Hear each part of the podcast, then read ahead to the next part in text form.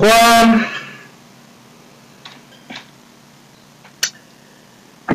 Bonjour, bonjour tout le monde et bienvenue sur le live des Intergalactiques, euh, votre émission préférée de science-fiction qui arrive tous les dimanches soirs à 18h.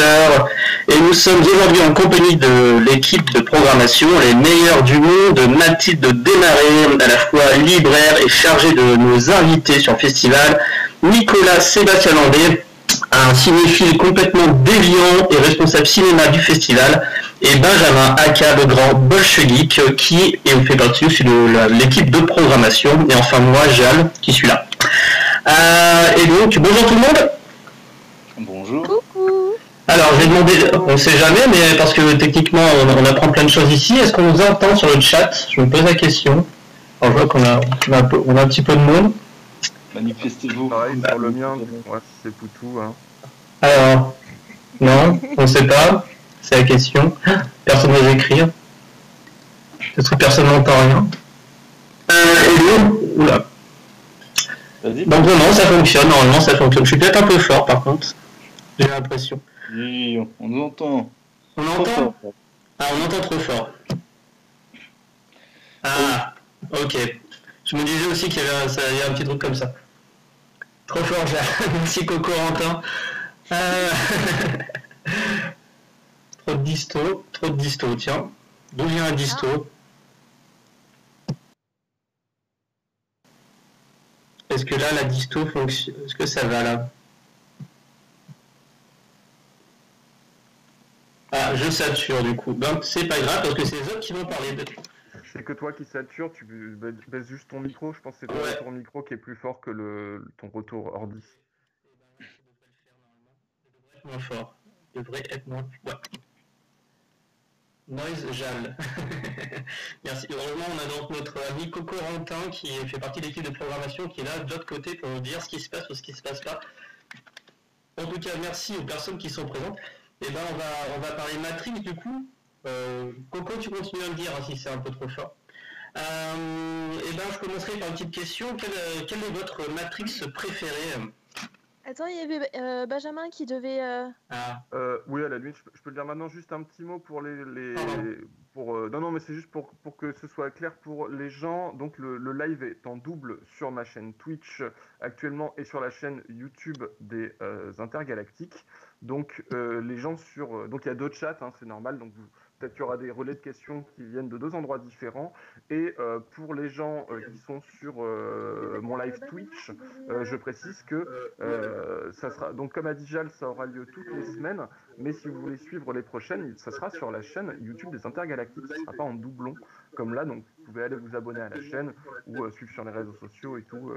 voilà pour les prochains. Là, c'est exceptionnellement que que le live est dédoublé. Voilà. Eh ben, merci.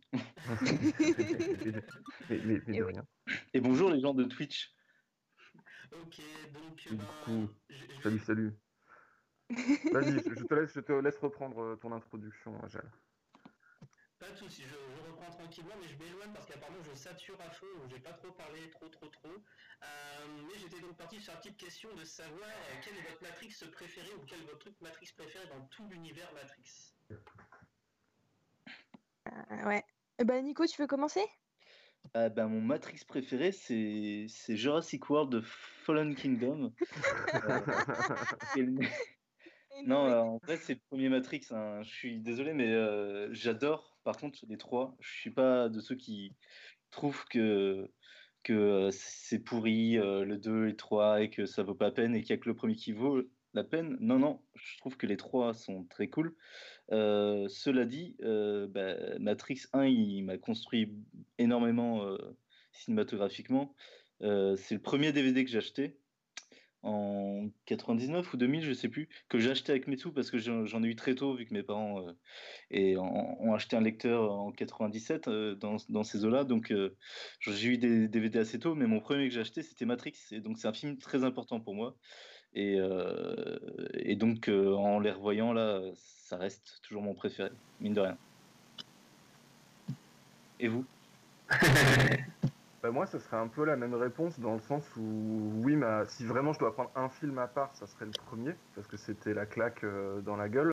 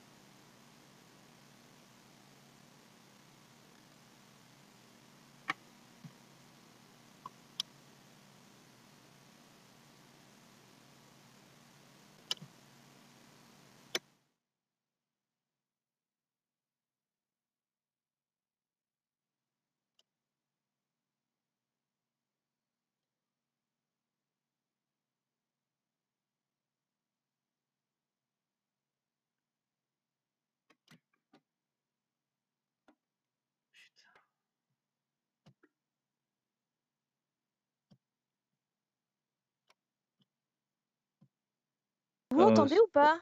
Bah non, mais il y a pas on n'entend plus rien. On n'entend plus rien. Mais pas chez Benjamin, pardon. Non, euh, ici c'est bon. Sur YouTube. Ça, doit être le, le, OBS de, de Jal, peut-être? Jaloux ah. Jal, ne nous, abandonne pas. non. Je sais pas ce qui se passe. D'accord. On a vu ça va revenir. D'accord, d'accord. Bon bah excuse-moi Mathilde. Il y a un écho de Nico, 30 secondes de retard. C'est quoi C'est que tu écoutes euh, le retour en même temps, euh, Jal? Non du tout. Alors d'où ça vient, l'écho de Nico Ok. Eh bien, ça veut pas dire non. Mais merci les gens. oui, c'est Mathilde, je t'ai coupé euh, du coup. Euh... On est de retour. On est de retour. On est de retour, ok. Et du coup, euh, bah, je vais continuer où j'en étais. Enfin, je vais essayer de retrouver où j'en étais du coup dans, dans mon dans mon anecdote. Ouais, euh, dans mon cheminement vers la matrice, on peut dire. euh, donc Matrix 1 est sorti en 99 et j'avais 6 ans quand il est sorti. Et je me souviendrai toujours de mes parents qui m'avaient laissé, laissé pardon, chez la babysitter et ils étaient venus me chercher et ma mère m'avait dit, alors que, à 6 ans, tu pannes pas grand chose, enfin, voilà, m'avait dit écoute, Mathilde, ce film, eh ben, on n'a jamais rien vu de pareil. Et, elle, a dit ça, et en fait, moi, ça m'a marqué. Et, euh, je, je, comprenais pas. Et quand du coup on a pu acheter nous aussi pour la première fois un DVD, c'était d'ailleurs Matrix comme toi Nico. Le premier DVD qu'on a acheté à la maison c'était euh, Matrix. Euh, quand il est sorti. Euh, et, j'ai découvert le film à ce moment-là et euh, ça a eu un impact immense sur moi et sur tout ce que j'ai pu voir après. Donc c'est pour ça que Matrix 1 pour toujours dans mon cœur. Voilà. Après, Animatrix, j'aime beaucoup et je le mettrais même en deuxième par rapport aux suites. Animatrix, je trouve que c'est vraiment un, un, objet à part, et qui, mais qui est super intéressant et c'est mon deuxième préféré. Voilà. Ah bah, c'est le seul que j'ai pas revu perso Animatrix, mais je sais qu'il y a vraiment une histoire très cool dedans. Et euh, enfin, ça m'a l'air vu par les gens que, que les, les Matrix quoi. Donc euh, pour toi, c'est un truc vraiment à regarder en complément. Euh, en complément. Après, c'est un peu inégal comme c'est des courts-métrages qui ont tous été scénarisés, euh, je crois, par les sœurs Wachowski euh, au scénario, mais par contre, c'est pas les mêmes réalisateurs au niveau de l'animation. Et donc, il y, y en a qui sont un peu moins bien que d'autres. Voilà. Mais euh, il y en a quand même qui m'ont vraiment marqué en court-métrage. Notamment toute l'histoire du, bah, du coup de la naissance, qui s'appelle Renaissance 2, quelque chose comme ça, qui parle de qu'est-ce qui s'est passé entre les machines et les humains et qu'est-ce qui a provoqué la création de la Matrix. C'est quand même assez intéressant. Mmh. Et il y a aussi le dernier court métrage du film où on suit des humains qui reprogramment des machines pour les faire basculer de leur côté. Ça, c'était c'était vraiment super comme, comme histoire. Celui-là, il est très intéressant, je trouve, parce qu'en fait, c'est le quasiment le seul qui ne reprend pas un... les visuels du film, en fait. Je sais pas si tu vois ce que je veux dire. Le, Moi, il m'a toujours perturbé celui-là parce que le, comment dire, le, le, la direction artistique, en fait, n'est pas cohérente avec l'univers de Matrix.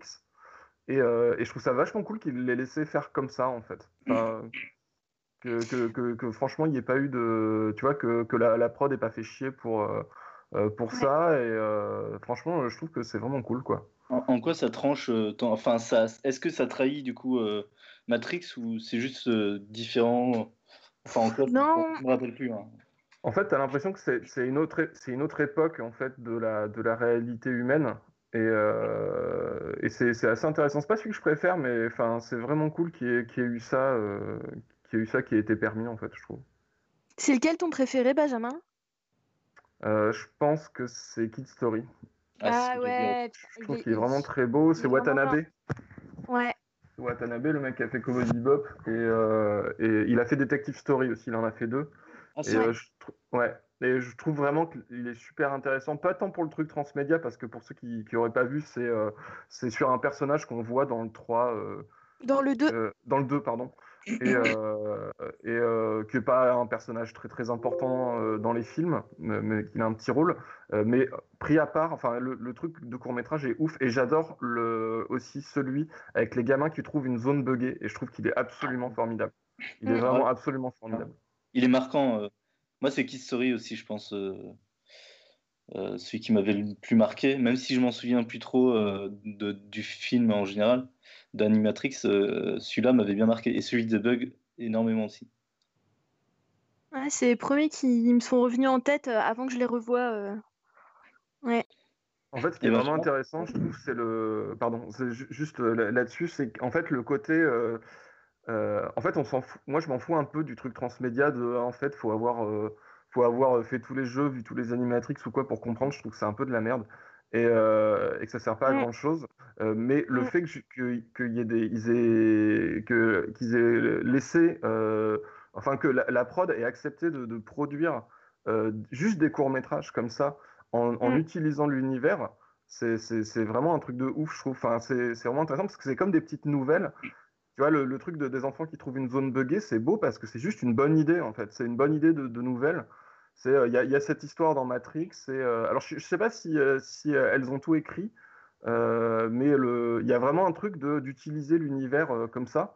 Et, et, qui n'est pas forcément pour, pour, pour juste faire de la pub au film, comme les jeux ont un peu été faits. Tu sais, tu as les jeux où en fait il y, y, a des séquences qui ont été tournées exprès pour les jeux et tout, et c'est une démarche plus commerciale. Je trouve que, le, que la, la démarche des animatrices qui est une vraie belle démarche artistique. Quoi. Ouais, je suis plutôt d'accord. Il me semble qu'elles ont tout écrit, euh, les, enfin, euh, les Wachowski, je crois qu'elles euh, elles sont scénaristes. alors on me corrigera dans le chat ou pas. moi on me dit que non sur, sur mon scénariste d'animatrice. Ouais, indépendamment. Je sais plus combien il y a de segments, mais, mais il me semble qu'elles. Elles en ont écrit la majorité, hein, dans mon souvenir. Parce qu'il il y en a combien? Je crois que c'est 13. Attends, je recompte. En tout cas. Il y a, le, il y a le dernier vol de l'Osiris, c'est le premier. Il y a Renaissance partie 1 et 2. Il y a le Kid, le détective. Euh, ta, ta, ta.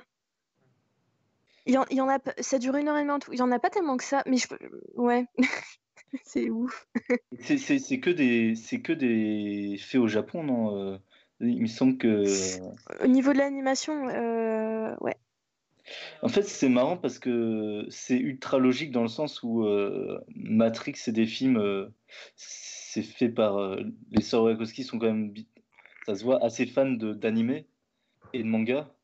Ouais. Et c'est vachement logique que ça soit fait en, en, animation et dans un style d'animation japonais en tout cas.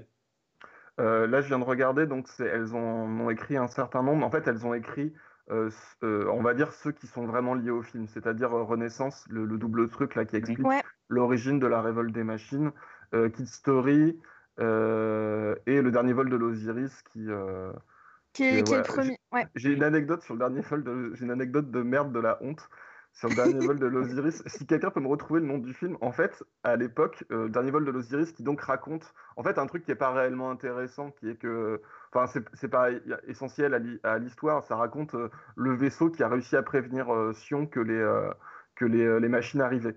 Et en fait, c'était vendu comme un truc, c'est super beau, c'est l'équipe de Final Fantasy, je crois, des films Final Fantasy là. Et c'était très très en avance sur son, sur son temps au niveau de la 3D, c'était très très beau. Euh, et, en fait, euh, on avait lu avec des potes que euh, c'était tu pouvais le voir avant un film avec Morgan Freeman, qui est un film où c'est des espèces de larves. je me demande si c'est pas une adaptation de Stephen King, un film d'horreur ultra hein nul. Dreamcatcher. en fait, Dreamcatcher, voilà. Et, et en fait, on a été voir Dreamcatcher juste pour ça, Sauf qu'en euh, fait, on n'avait pas vérifié que ce n'était pas le cas en France. On ne passait pas Animatrix avant la séance en France. Donc, on, a, on, a, été, mais genre, à, je sais pas, à 7 ou 8, voir Dreamcatcher. Euh, et en mode, on n'avait pas du tout envie de le voir, juste pour voir le Animatrix. Et tout, pendant tout le film, on se disait, mais ils vont le passer à la fin, comment ça marche et tout. Ils l'ont jamais passé, j'étais bien deg. On s'est bien, fait, bien fait berner par le petit accord commercial euh, de la Warner. Surtout que Dreamcatcher, c'est vraiment nul. Enfin... Et en plus, en plus c'est nul. Oui. Mais le triste, c'est que c'est quand même réalisé par, euh, comment il s'appelle, par Laurence Kasdan, là, qui est le scénariste des, des deux, de l'Empire contre-attaque, le Retour de Jedi, de, d'Indiana Jones, tu vois. C'est triste qu'il ait fait euh, des, des... Enfin, parce que c'est vrai que c'est pas ouf. Hein. Pas ouf du tout, Dreamcatcher. Et tu vois, ça, ça me rappelle ton anecdote, euh, Mathilde, sur le. Enfin, on va en parler, je pense, parce que Nico, surtout, tu voulais parler de ce que ça a changé, mais effectivement, pour rebondir là-dessus, il y avait vraiment un truc à l'époque de. Euh, euh, Matrix, ça a vraiment tatané tout le monde en fait. Ça, ça, a vraiment, il y a vraiment un avant et un après. C'est cliché de dire ça, mais c'est vrai. Et ça se voit des détails comme ça. Tu vois, moi je me souviens de trucs d'à l'époque que les gens disaient ou que les gens faisaient autour de Matrix. Je me rappelle avoir enregistré, le truc de vieux, hein, avoir enregistré sur VHS un temps X des, des Bogdanov. Parce qu'il y avait des images de Matrix Reloaded et, ah euh, ayant, mais il y avait genre 5 secondes C'était même pas une bande-annonce, il y avait genre 5 secondes. Et, on a poncé la VHS à remater les, les, 5 secondes de, Matrix Reloaded de, qui passait sur temps X d'époque Danoff. C'était vraiment un truc de fou. quoi. C'était avant la sortie du film? Ouais, ouais c'était avant la sortie du film. Et en plus, bah, voilà, il n'y avait pas. Euh, euh, maintenant, tu sais, ils sortent des teasers mille ans avant et euh, tout le monde peut les voir et tout. là, à l'époque, ça se négociait de ouf ces trucs-là, quoi. Vous les avez vus au ciné ou? Ouais. Moi, j'étais, même si j'étais encore un peu petite, mes parents m'avaient emmenée parce que je crois que je les avais bien tannés pour y aller, du coup. Mais ouais, je les avais vus au ciné. Bah, les deux sont sortis la même année, en 2003. Hein. Un en début d'année, un en fin d'année. Je crois qu'il y avait un an d'écart euh, au côté. Non, non, je, je, pense vraiment, en tout cas, je crois bien qu'ils étaient sortis en même temps, la même euh, année. ah, tu veux dire les deux euh, Les deux et trois. Le oui, je crois qu'il y avait six mois d'écart. Il y avait, il y en a un qui était sorti genre en mai et l'autre avant Noël, un truc comme ça. Il me semble. Ouais, sur mon chat, il y a quelqu'un qui, qui le regardait au CDI au collège, la, la, la, bande-annonce de Reloaded gravée sur un CDRW. C'était vraiment l'ambiance. Dans, dans Ciné Live, il y avait moi, je enfin, parce que j'étais abonné à Ciné Live. Oui, Ciné Live, mais oui, bien sûr. C'était un CD avec les bandes annonces euh, de, des prochaines sorties. Et il y avait euh, les, les, bandes annonces des prochains Matrix. J'étais ouf euh, quand, quand il y avait celle de, de Reloaded, quoi. Parce que, euh, ouais, c'est 2001, un truc que ça, c'est Live, euh, quand ils sont apparus. Mais il faut préciser que par contre, là, en fait, c'était la hype post-Matrix 1. C'est ça. Et en fait, donc il y avait une hype de bâtard sur euh, Reloaded et, Révolution. Mais par contre, les... en fait, ça s'est pas bien passé. C'est-à-dire que quand, Reloaded est sorti, ça n'a pas du tout fait l'unanimité. Et je crois que le 3 a pas mal bidé même. Je vais, regarder, je vais regarder les chiffres du box-office. Mais ça, ça, par contre, faut noter que ça s'est très très mal passé à l'époque. Ah oui, complètement. Ça a été très mal reçu. Et euh, la fin était. Euh, ouais, la, la, fin du 2, ouais, il y avait énormément d'incompréhension et, euh, et notamment le dialogue de l'architecte qui en a laissé, je pense, plus d'un pensif à l'époque. On était, on comprenait. Enfin, c'était allé. c'était loin, quoi, dans, dans, le développement de certains concepts. Et ouais. Moi-même, hein, moi-même, moi-même, j'ai pas adhéré à fond à Reloaded. J'étais quand même, j'ai une petite déception. Et en fait, c'est en grandissant. Enfin, vraiment, c'est, je pense, mm. en grandissant, en, apprenant à comprendre la complexité du film. Parce que quand t'es gamin, à l'époque, le premier Matrix, bon, il y a quand même un gros paquet de choses qui te passent au-dessus de la tête. Et pareil sur Reloaded, quoi. Euh, mm. Et, euh, et, sur le troisième, encore plus. Et du coup, en fait, en vieillissant, je pense, enfin, je sais, putain, c'est vraiment des, on, est, on est des boomers de merde. Hein. Mais, euh, mais je sais pas si c'est en vieillissant ou en grandissant, en tout cas, que, ouais, moi, c'est comme ça que j'ai fini par vraiment apprécier les deux suites. Ouais. Quand tu les revois plus tard, avec du recul. Ouais, moi j'avais bien aimé à l'époque quand même, mais, euh, mais euh, enfin, vraiment j'avais trouvé ça cool. Et d'autant qu'il y a des trucs qui ont mal vieilli en plus dans, dans le 2 et le 3, ce qui est moins le cas du premier. Mais à l'époque, il y avait quand même des trucs, genre la, la fight avec les, les agents Smith, c'est genre un truc de ouf. Et en fait, quand tu la revois maintenant, ça a super mal vieilli en fait. Mais euh, alors que le bullet time, ça peut pas vieillir quoi. C'est juste devenu ringard, mais le, la technique, elle, peut pas vieillir vraiment. Et ouais.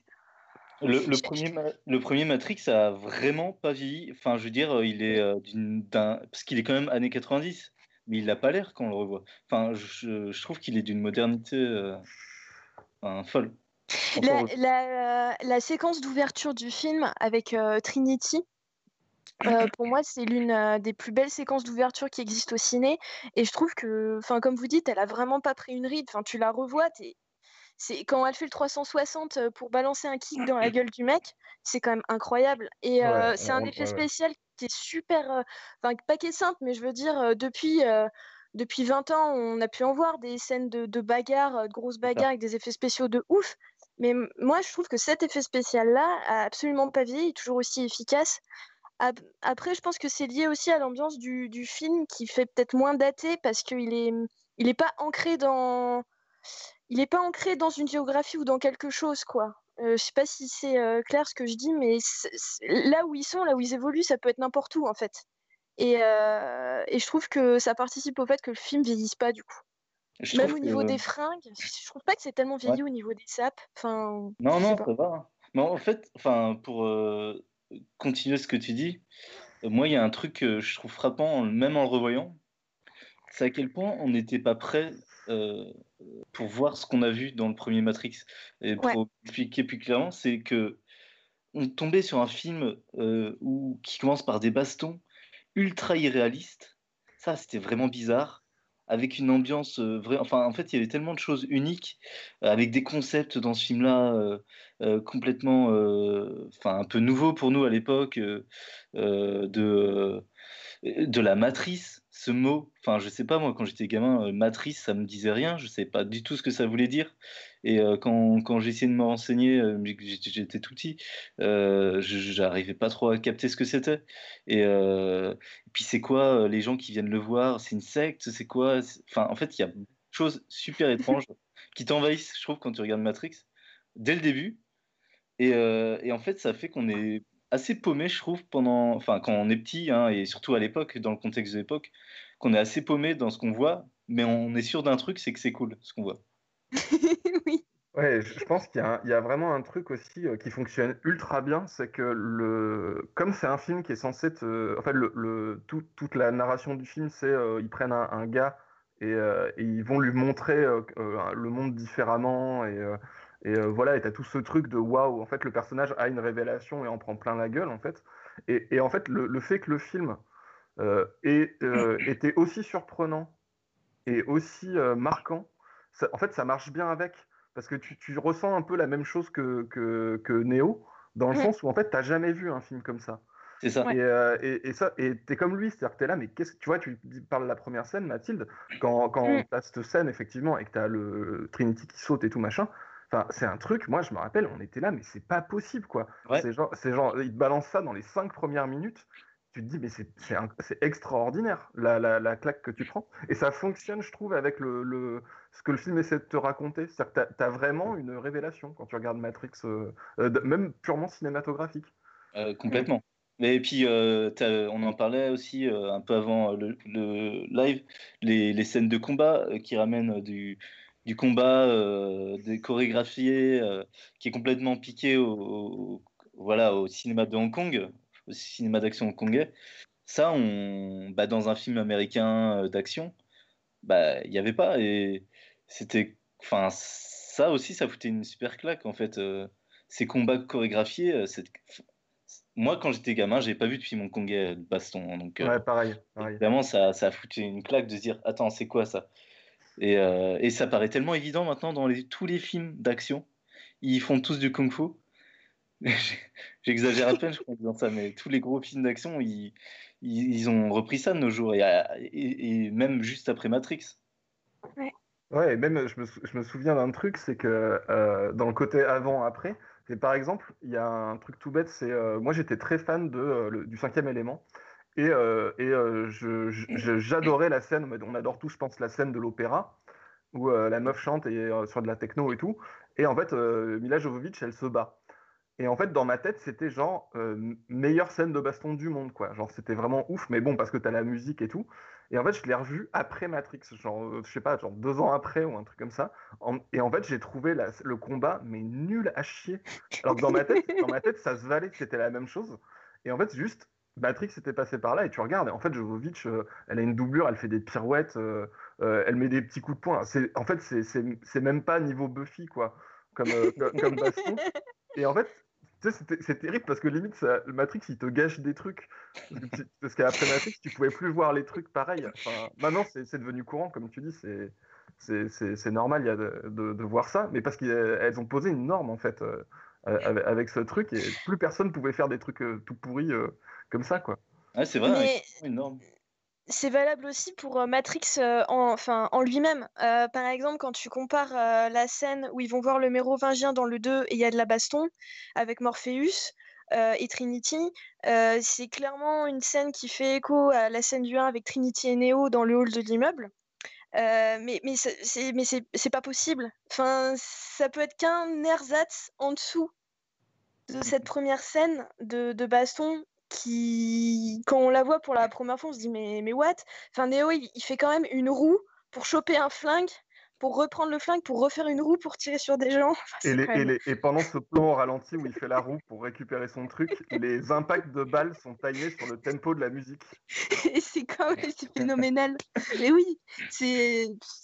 Voilà. Ça, c'est un truc qu'a amené Matrix aussi. C'est du coup, c'est la suresthétisation euh, dans le film d'action je veux dire, euh, avant Matrix, il n'y avait pas une telle volonté de suresthétiser euh, les combats et pas que. Et je trouve que, euh, en tout cas, ça existait hein, dans certains films, on, est d'accord là-dessus. Mais je trouve que ça a bah, amené un autre niveau, en fait. Pareil. Il y, aurait dans l'exemple qui me vient en tête, c'est John Woo, c'est Mission Impossible 2, John Woo, avec un ah peu le même genre de combat. Je sais pas s'il est sorti après ou avant. Après, mais il s'est parodié. Après, voilà. Il, s'est auto-parodié dans Mission Impossible 2, c'est pas Oui, mais tu vois un peu le genre quand même. C'est l'esthétique, quoi. Pardon, Benjamin. Non, justement, c'était pour rebondir sur ce que disait Nico. J'ai l'impression que Matrix, on en a parlé aussi un peu avant le live de ça, c'est qu'il n'y a pas de. Euh, enfin, en, réalité, elles n'ont rien inventé, c'est-à-dire que le, les combats, c'est des trucs euh, à la hongkongaise et tout. Mais en fait, ce qui est ouf, c'est qu'elles les ont ramenés euh, alors non seulement en Occident pour nous qui l'avions peut-être, peut-être jamais vu des trucs pareils, qui n'avaient peut-être pas vu de Cheyark ou des trucs comme ça, mais aussi elles l'ont amené avec euh, cette esthétique qui n'est pas une esthétique qu'elles ont inventée non plus, mais ce truc très propre, très euh, millimétré, très esthétique et tout, qu'en fait elles ont rien inventé, mais c'est parmi les premières à l'avoir utilisé comme ça dans des scènes de baston en fait. Tu vois, c'est le, en fait le mélange qui est, qui est extraordinaire en fait et qui donne un truc et que tout le monde a essayé de reprendre après, tu vois, les Underworld, les Equilibrium. Euh, où en fait, c'est de l'esthétique Matrix, mais ils ont retenu que. Tu sais, c'est comme quand tu essaies d'imiter les grands dans la cour de récré, quoi. C'est genre. Euh, euh, en fait, ils ont repris les poses, le cuir, et, et c'est tous des gros branleurs. Et, et, en fait, mais sur des histoires complètement cons, quoi. alors que Matrix, en plus, n'a pas une histoire complètement con. Et hashtag je suis équilibré, hein, parce que personnellement, quand j'étais gamin, je reprenais aussi des scènes de Matrix, des bullet time dans mes petits films avec mon frère, avec les potes quand on en faisait. Euh, on se mettait. C'est grave, on a tous on s'immobilisait, on faisait tourner la caméra. Bref. Ouais. Complètement. Vraiment seulement, ouais. Mais, mais euh, quelqu'un dit dans le chat euh, que euh, merci JCVD. Ouais, effectivement, euh, c'est un des mecs qui a apporté le côté baston hongkongaise dans le cinéma américain. Ah oui, carrément, qui a ramené John Woo, qui a ramené Choyard. Ouais, Je sais pas qui a été chercher Yen Woping, mais j'ai l'impression que Yen Woping, qui est le chorégraphe donc des, des de oui. Euh, j'ai l'impression qu'il a fait toutes les chorégraphies de films de baston américains après. Euh, c'est tout le temps lui, quoi. Dès qu'il y avait du kung fu, c'était Yon Woping. Mais il y a le côté euh, manga aussi, je dirais, qui s'est ajouté à tout ça. En fait, il y a tellement de choses mélangées dans Matrix que effectivement, euh, c'est difficile d'être exhaustif. Mais le côté manga aussi me paraît assez évident en regardant le film. En regardant un peu certains plans, tu te dis, ça, c'est vraiment euh, emprunté dans, dans, le côté irréaliste notamment euh, des, des, actions, des scènes, des mouvements, dans le côté euh, transgression de ce qui est humainement possible dans, dans le cinéma d'habitude. Euh, ça, ça a été vachement emprunté aux, aux animés, je trouve. Oui, carrément. Et euh, mais en plus, ce que, mais ce que je trouve ouf, c'est que justement, c'est pas, euh, comment dire, ça, ça reste totalement crédible. C'est-à-dire que c'est pas, en fait, la surenchère des, sur les effets Matrix, c'est venu après. Je sais pas si vous avez vu un film qui s'appelle Ultraviolet avec, avec Mila Jovovich, ouais. qui, a, qui est un putain de film de surenchère d'effet de Matrix, mais c'est n'importe quoi. Et, euh, et, justement, qui va vachement dans le manga, euh, mais en fait, qui essaie d'y aller en, encore plus loin. C'est vraiment la, la, course à l'armement. Il faut qu'on fasse encore plus con et encore plus, euh, encore plus euh, effet pété et tout. Alors que justement, Matrix, ce qui est ouf, c'est que c'est tout tient la route et même, même le côté poseur et le côté esthétique, etc., est, est justifié dans le sens où c'est un, c'est un film où ils sont. En fait, plus ils croient en eux, plus ils sont forts. Et, euh, oui. et, euh, et, du coup, tout est justifié. C'est-à-dire que le, le fait qu'ils se la pètent comme des oufs, c'est euh, justifié. Parce que c'est ce qu'ils sont mmh. censés faire pour être plus forts de toute façon. Ça montre juste qu'ils sont, euh, qu'ils sont euh, balèzes. Et euh, après, j'arrête là-dessus, mais le, là, je me suis fait les John Wick récemment. Ah et, ah, et, en fait, j'ai l'impression que John Wick, c'est le, en fait, le, c'est le comeback. C'est-à-dire que c'est, on a eu toute cette surenchère euh, suite à Matrix de trucs complètement débiles et pétés et qui essayaient d'aller plus loin. plus, et euh, c'est devenu ringard quoi. C'est devenu il faut arrêter de faire des trucs pareils c'est n'importe quoi et tout. et en fait j'ai l'impression que John Wick ils reviennent à ce qu'était Matrix. c'est-à-dire vraiment un truc ultra propre ultra technique euh, où la il n'y a pas de surenchère. en fait le film est pas débile il se respecte quoi. Il, euh, il essaie juste de bien faire son travail et tout il essaie pas de t'envoyer l'effet le plus le plus, le plus con et, et excessif qu'il est dans sa manche et ça m'étonne pas que du coup ce soit un film fait par des, des, gens en fait qui sont des cascadeurs et qui étaient des cascadeurs de Matrix en fait euh, avec, avec Keanu et je trouve qu'ils ont compris le ce qui était bien en fait dans, dans, dans Matrix c'est que le film se prend au sérieux. euh, il n'est pas là pour te euh, pour juste envoyer les pires trucs possibles parce qu'il a la technologie et, et, te faire des clins d'œil genre regardez c'est complètement con euh, c'est vraiment un film qui se respecte et je trouve que John Wick c'est un petit retour aux sources qui fait vraiment plaisir. C'est un retour aux sources, moi, il y a le seul truc de John Wick, c'est que c'est, allez, on va dire un peu vide au niveau euh, fond, comparé à Matrix, je veux dire. Euh, mais ah pas oui, au niveau univers. Hein. Euh, mais, mais par contre, c'est un kiff. Et euh, ouais, je, je pensais pas non plus dans, dans un délire euh, aussi réussi euh, de baston, quoi. John Wick, même le 3, le 1, 2, 3, en fait, euh, je sais pas pourquoi à chaque fois je m'attends à, ce que ça soit nul, parce qu'il y a quand même beaucoup d'avis divergents sur, le, sur les suites. Et, euh, et, je sais pas, le 3 notamment m'a vachement plu euh, dans, dans, ce qu'il propose. Et, euh, et ouais, ça fait vraiment plaisir. Et c'est vrai que c'est le cascadeur, c'est réalisé par un ancien cascadeur de Matrix, il me semble.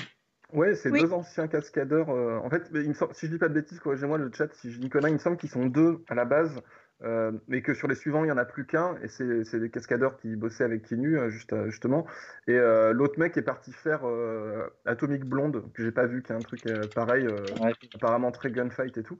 Et c'est marrant, là, il y a, il y a, comment ça s'appelle, le truc de Netflix avec Chris Hemsworth, c'est Extraction, Tyler Rake. Et en fait, ça se voit trop qu'ils essaient de faire comme John Wick Alors, c'est pas du tout le même délire, c'est plus Mercos, donc c'est plus crade. Enfin, plus crade, c'est plus, c'est moins euh, les costards et les trucs comme ça. Mais par contre, c'est, en fait, c'est un film produit par les Russo, donc ont fait les Avengers, les derniers Avengers. Et en fait, c'est leur, euh, c'est leur directeur des cascades qui fait le film. Et, euh, et tu sens trop qu'ils essaient de créer une franchise à la John Wick, genre, mais en fait, les gens, ce qu'ils veulent, c'est que les scènes d'action soient trop bien et qu'elles soient hyper techniques et, et qu'il y ait un personnage charismatique au milieu et c'est tout. Et c'est surgrillé qu'ils essaient de prendre le train en marche, ça me fait, ça me fait beaucoup rire. T'as quelqu'un dans ton chat qui dit euh, que les scènes de John Wick euh, se veulent réalistes, mais ne sont pas du tout? Ouais, ouais, ouais. Je suis plutôt d'accord. C'est, on n'est clairement pas dans le réalisme. On n'est pas non plus dans le Matrix, mais euh, on s'éloigne quand même pas mal de ce qui est humainement possible dans tous les cas. Moi, ce que, ce que, enfin, pour revenir à Matrix, ah bah l'un des trucs que, que j'ai adoré, enfin, l'un des trucs que j'ai adoré vraiment et que euh, que je trouve toujours aussi important quand tu revois le film, c'est toute cette idée. Alors que en vrai, il y a une ligne de dialogue euh, de Morpheus où il parle de ça, mais c'est l'image résiduelle de ton toit. Et euh, ça, je trouvais, mais super important. Et donc ça explique, enfin ça rejoint Benjamin ce que tu disais sur le fait qu'ils sont cool et qu'ils sont forts et tout, et qu'ils sont sapés. Et il y a eu beaucoup de trucs sur, sur le cuir et tout, sur pourquoi ils sont mmh. sapés comme ça, machin. Mais en vrai, je trouve que euh, mine de rien, dans un film grand public, euh, développer cette idée-là de l'image résiduelle, de l'idée que tu te fais de toi, mais qu'en fait, cette image, bah, quelque part, ça peut être ce que tu veux. Je trouvais ça juste génial. Et euh, c'est ce que tu me racontais, Benjamin, sur l'un des personnages, d'ailleurs. Ah oui, oui, bien sûr. Tu, tu, tu, veux, tu veux que j'explique ou tu veux, tu veux Bah ouais. Mais non, carrément, tu peux. Euh, parce qu'en fait, oui, effectivement, en fait, pour rappeler aux gens qui n'auraient peut-être pas Matrix en tête, donc en fait, l'avatar que tu es dans, la matrice ou dans n'importe quelle simulation en fait que tu as, parce qu'ils ont des simulations à eux aussi, euh, c'est une projection de toi-même. C'est-à-dire que c'est une façon dont tu as de te percevoir, et effectivement, c'est ce qui justifie le fait qu'ils se perçoivent euh, comme des purs beaux gosses qui font des trucs de ouf, parce que c'est ce qu'ils sont censés faire pour déjouer la matrice en fait. Plus, plus tu te perçois bien, mieux tu, passes. Et et euh, donc, euh, un, jour, ça m'a percuté, et en fait, je connaissais pas cette anecdote, donc je vous la raconte, parce que on, me l'a expliqué. Euh, et dans un film qui est réalisé par deux femmes trans, je, me suis, je me suis dit, en fait, c'est étonnant qu'elles aient pas utilisé ça pour, pour parler de ces questions-là, parce que justement, ça pourrait, ce truc de se, de se projeter tel qu'on se voit, ça pourrait faire que, par exemple, tu aurais un personnage qui aurait un corps masculin dans, le Nebuchadnezzar euh, et qui aurait un avatar féminin dans, euh, dans la Matrice, parce que euh, c'est son identité, en fait, indépendamment de, de, son corps, en fait, tel qu'il est dans le, dans le, je dis Nebuchadnezzar, mais dans la réalité, en fait, dans la réalité physique de, Matrix. Et, ça aurait pu être un truc très... Et en fait, on m'a expliqué que, en fait, elle voulait le faire et, euh, que, et que c'est euh, évidemment elles y avaient pensé. C'est ça qui me semblait bizarre, c'est qu'elles n'y aient, pas pensé. Et en fait, elles y avaient pensé et c'est la prod qui a refusé. C'est la Warner qui a refusé. Euh, et en fait, c'est ce qui. et d'ailleurs, j'ai relu depuis dessus. Le, le donc le personnage, c'est le personnage de Switch, voilà. Mm. Et donc et Switch, c'est l'idée de switcher justement comme ça et qui devait voilà avoir cette, cette transition entre les entre les deux mondes euh, et, alors, ça a été refusé. Alors, le personnage s'appelle toujours Switch. Et, le, le et euh, euh, ils, lui ont, lui fait une esthétique un peu androgyne pour un peu garder une idée comme ça, mais bon, elles n'ont pas pu faire, et c'est très très dommage, je trouve. Et, et, en fait, ça, a tenu très longtemps parce que, dans parce que le, l'actrice, je connais pas son nom, qui a été castée. C'est, Belinda, j'ai oublié son nom de famille, ouais. Mais elle avait été castée pour euh, que l'un des deux rôles en fait. Enfin, que voilà, c'est ça. Euh, ça devait être, ça devait être euh, un acteur et une actrice en fait. Et au final, comme ça a été retiré du scénario, bah, ils ont gardé que, que cette actrice-là en fait. Et c'est marrant cette idée-là. ça me fait penser que dans le film, donc dans Matrix, dans le premier, Switch, a l'air d'être euh, amoureuse ou même peut-être en couple avec. Euh, Époque. Avec euh, ouais, eh ben, c'était peut-être. Est-ce que ça serait c'était un couple gay du coup à la base? Bref, ça, ça, me fait naître ce, genre de questions. Ah, aucune idée, aucune idée. C'est vrai qu'on peut, on peut, on peut, on peut, le comprendre comme ça, ouais. Il a, elle a un, binôme en tout cas dont, dont elle est censée être proche, ouais. Et euh, moi, ça me fait penser à autre chose, euh, ce que vous racontez sur Switch, euh, ça me, mais, mais, qui est assez lié. En fait, dans, dans le monde de la matrice, y a, on voit quand même beaucoup de personnes blanches, enfin en tout cas beaucoup plus que dans le monde réel, dans Zion. Et du coup, je me demandais, est-ce que, euh, en tout cas, ça m'a fait naître la réflexion de, est-ce que, euh, est-ce qu'il n'y a, a, pas plus de blancs dans la matrice que dans, dans, dans le monde réel euh, Est-ce que, enfin, quelle est la volonté des réalisatrices là-dessus Est-ce que des gens sont blanchis dans la matrice, dans leur image résiduelle Bref, je, je, me, je, me, je, me, suis posé cette question un peu autour de, de ça. en tout cas, je trouve que ça m'a frappé, moi, cette différence entre, euh, parce qu'il y, y, a une grande diversité euh, ethnique euh, dans, dans, le monde de Zion, en fait. Et ce qui est trop cool, et en plus, dans un film hollywoodien, une grosse licence, surtout à cette époque-là, c'était quand même ultra rare, autant de diversité. Et bref, je, me suis pas mal demandé quel était le message derrière ça. Alors, euh, je ne sais pas s'il y a des. Euh, il n'y a, pas beaucoup euh, d'interviews hein, des, des, Wachowski, elles sont pas très très loquaces. un petit peu plus ces dernières années, j'ai l'impression, mais à l'époque de Matrix, pas trop.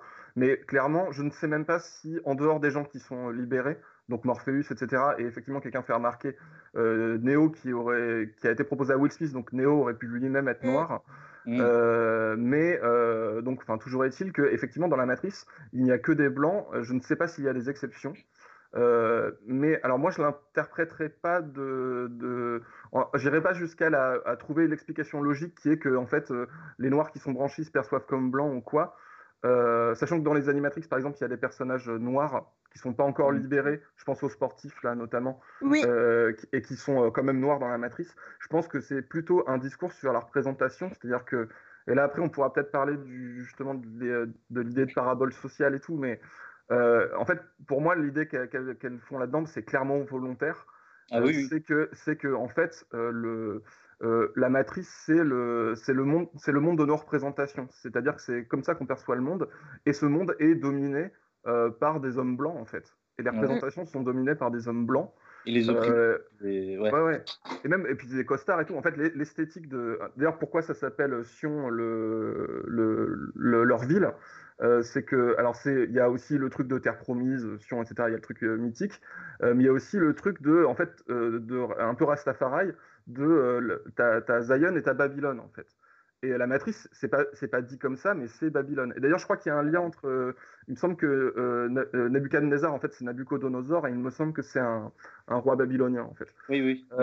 Et, et, en fait, la matrice, c'est Babylone. Et en fait, la, la matrice, c'est après, euh, tu, peux, tu peux mettre les étiquettes que tu veux, mais c'est globalement le, la société de consommation occidentale capitaliste.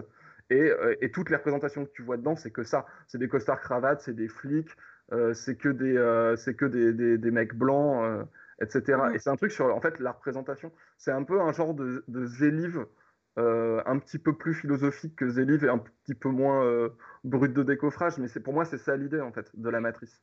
Oui, bah, c'est enfin, très bêtement, euh, euh, et ça, ça, semble logique euh, d'un point de vue gauchiste, hein, que les opprimés soient, soit, soit les, les, classes les, les, plus opprimées dans le monde, dans la société actuelle, en fait, finalement.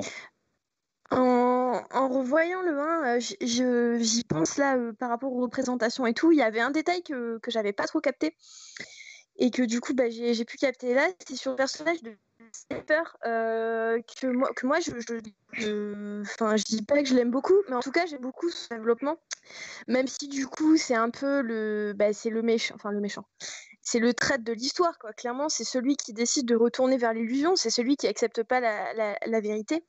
Euh, mais euh, quand il est dans la matrice et qu'il conclut le marché avec l'agent Smith. le premier truc qu'il demande, il dit je veux être, je veux être riche, je veux être important et je veux être un acteur. Mais c'est quand même complètement dingue, un acteur. Et en fait, j'ai gardé ça, je me suis dit, mais c'est limite une, couche en plus, vous voyez ce que je veux dire? C'est. Euh, euh, il, veut retourner dans l'illusion, mais en plus, il veut y participer. Enfin, c'est un, ouais, c'est une ah étape en plus. Et, euh, et, je, trouvais ça, en fait, je trouvais que ce personnage dans le développement était, était vraiment très intéressant par rapport à ça. Et ça va plus loin que genre juste le truc manichéen du trait. Je trouve que parce que Cypher, en fait, et c'est une des questions fondamentales de toute la trilogie, c'est la question du choix. mm. Cypher, c'est le seul qui, à mon sens, remet en question le choix parce que c'est le seul qui dit Mais Morpheus nous a menti. Parce que si il nous avait dit de quoi il en retournait, on aurait tous bien choisi la pilule bleue, en fait. C'est le choix. Euh, en fait, il, il, explique qu'il a opéré un choix quelque part en, en, en non-conscience presque. Enfin, et je, je sais, dites-moi si je pars un peu dans, dans tous les sens et tout. Non, mais, non, tout à fait juste. Mais je, parce que en fait, quelque part, Cypher a choisi, mais il connaissait pas tous les tenants et aboutissants de son choix au moment où il a choisi de prendre la pilule rouge. Contrairement à Neo, qui à la fin du 2 euh, il a les deux options et il sait très bien de quoi il en retourne quand il choisit de pas rebooter d'aller sauver Trinity. Enfin, je, voilà, je, je sais pas.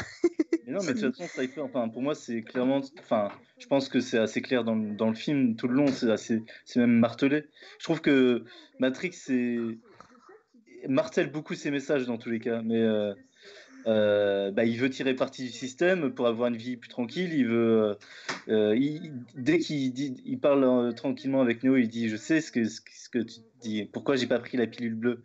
il dit aussi Les ignorants sont bénis. Il dit qu'il en a marre de ce rafio, d'avoir froid, de manger de la mer. il demande, il dit Ah oui, il dit Tu, tu trouves qu'on a l'air libéré, etc. Donc c'est vraiment quelqu'un qui dans la parabole un peu de euh, euh, est-ce que euh, la matrice ça représente la société, ses codes, etc. Et, et s'en libérer. Et le message du film, ça serait qu'il faudrait réussir à s'en libérer, en partie en tout cas. bref, il y, a un tas de messages que j'ai pas envie de développer directement dans cette phrase-là. En tout cas, ça me semble, ça me semble logique ce que tu dis là-dessus. C'est un personnage. C'est sur le choix, c'est assez intéressant ce que tu racontes. J'ajouterais deux petites choses sur euh, Cypher. Justement, je suis hyper d'accord avec vous, avec toi Mathilde. C'est un personnage qui est essentiel, qui est hyper important. Il y a, alors, petit, petit truc, est-ce que tu te souviens, parce qu'il il dit qu'il veut redevenir acteur, mais est-ce que tu te souviens de son nom dans la Matrice? C'est Reagan, ouais. Il s'appelle Reagan. Euh, Mister Reagan. Reagan. Donc voilà, bon, ça c'est pour le petit clin d'œil, mais évidemment c'est pas choisi au hasard. Et, euh, mais en fait, euh, la preuve en fait que c'est un personnage qui est essentiel en fait. dans... En fait, c'est ultra important. Déjà, en fait, l'acteur Pantoliano ou Pantaliano, je sais plus. Pantoliano. Pantoliano, c'est un des acteurs des Wachowski, c'est-à-dire qu'elles ont, elles ont vachement bossé avec lui. Et, il, était, il était dans leur premier film.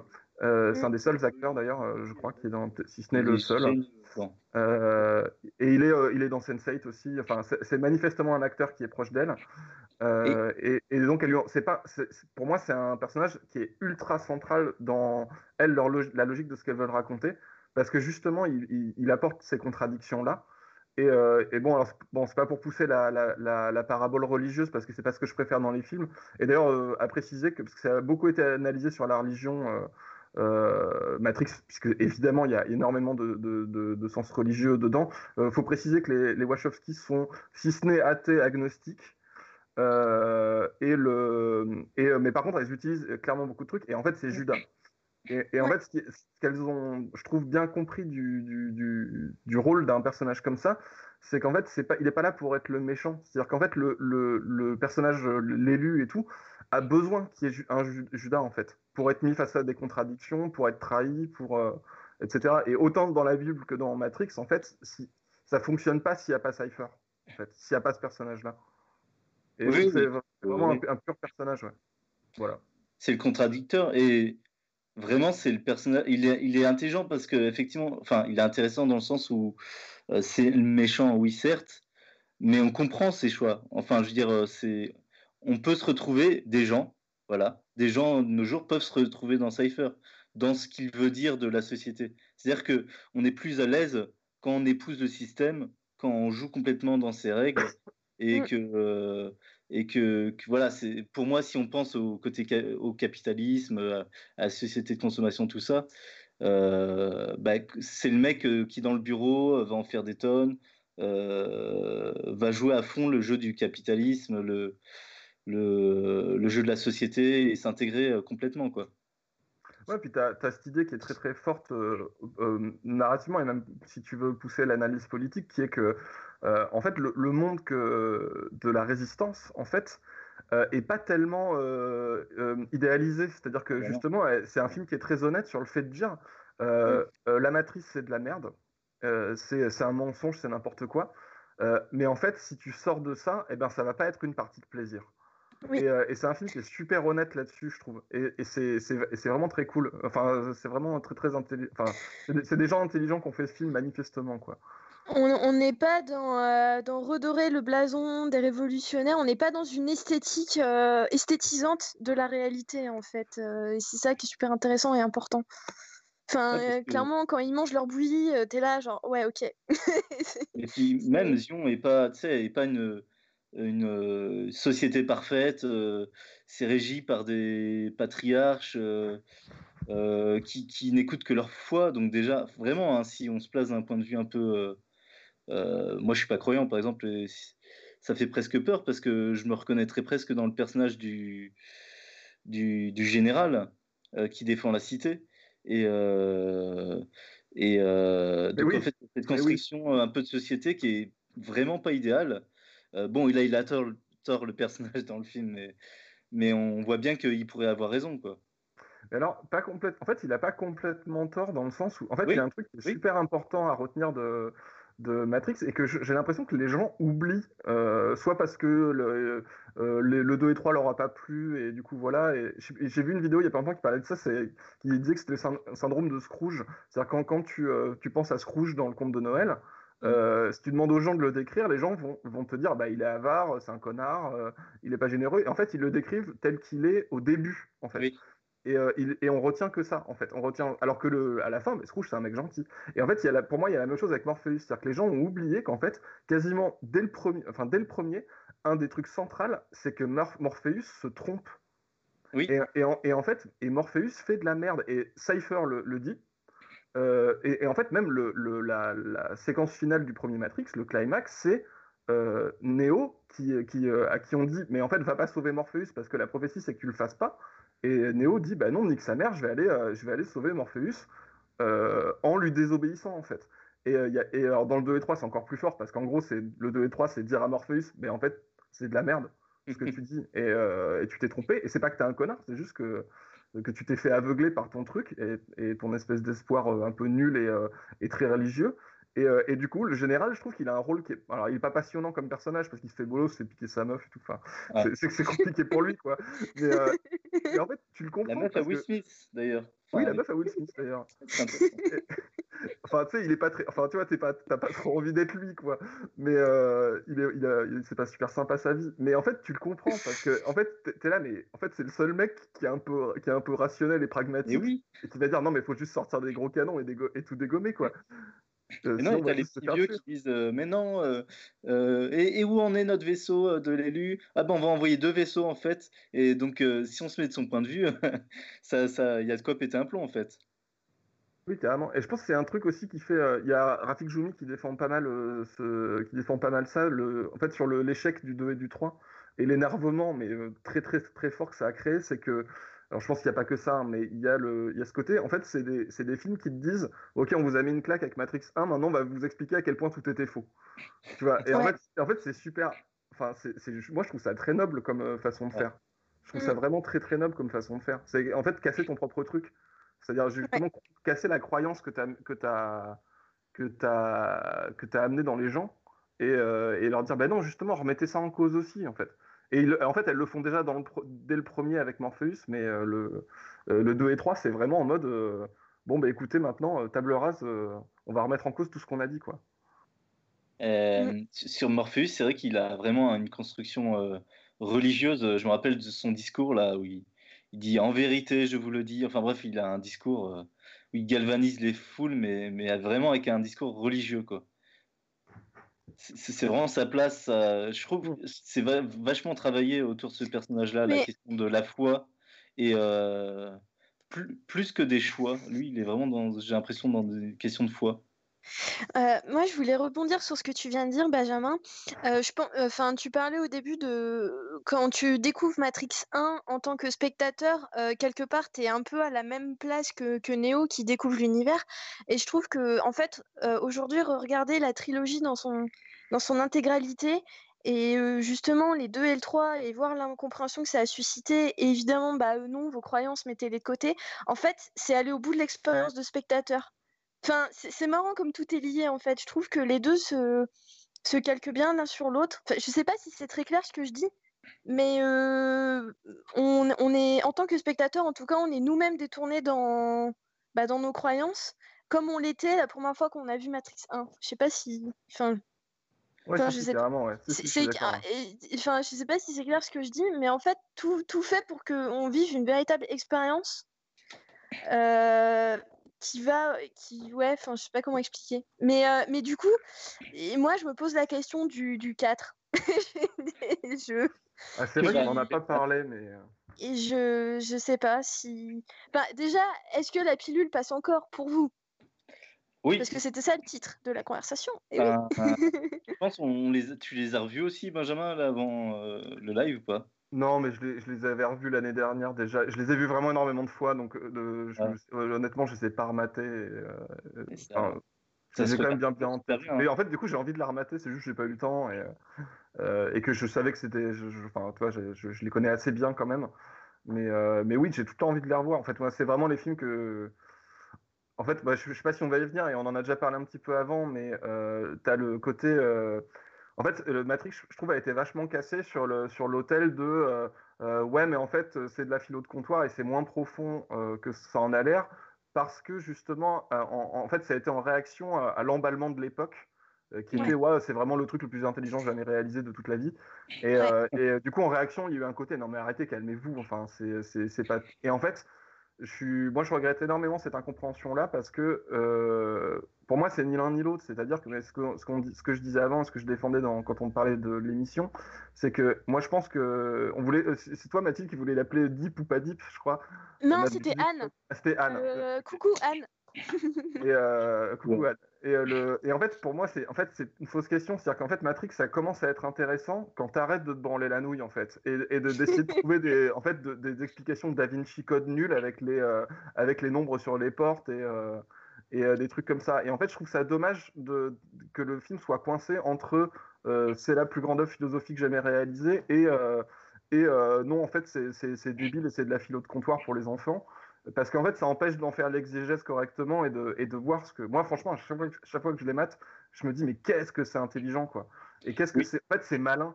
Et ça n'a pas besoin d'être. euh, euh, d'être euh, d'être euh, le, nouveau Nietzsche, quoi. Tu vois, enfin, c'est un film.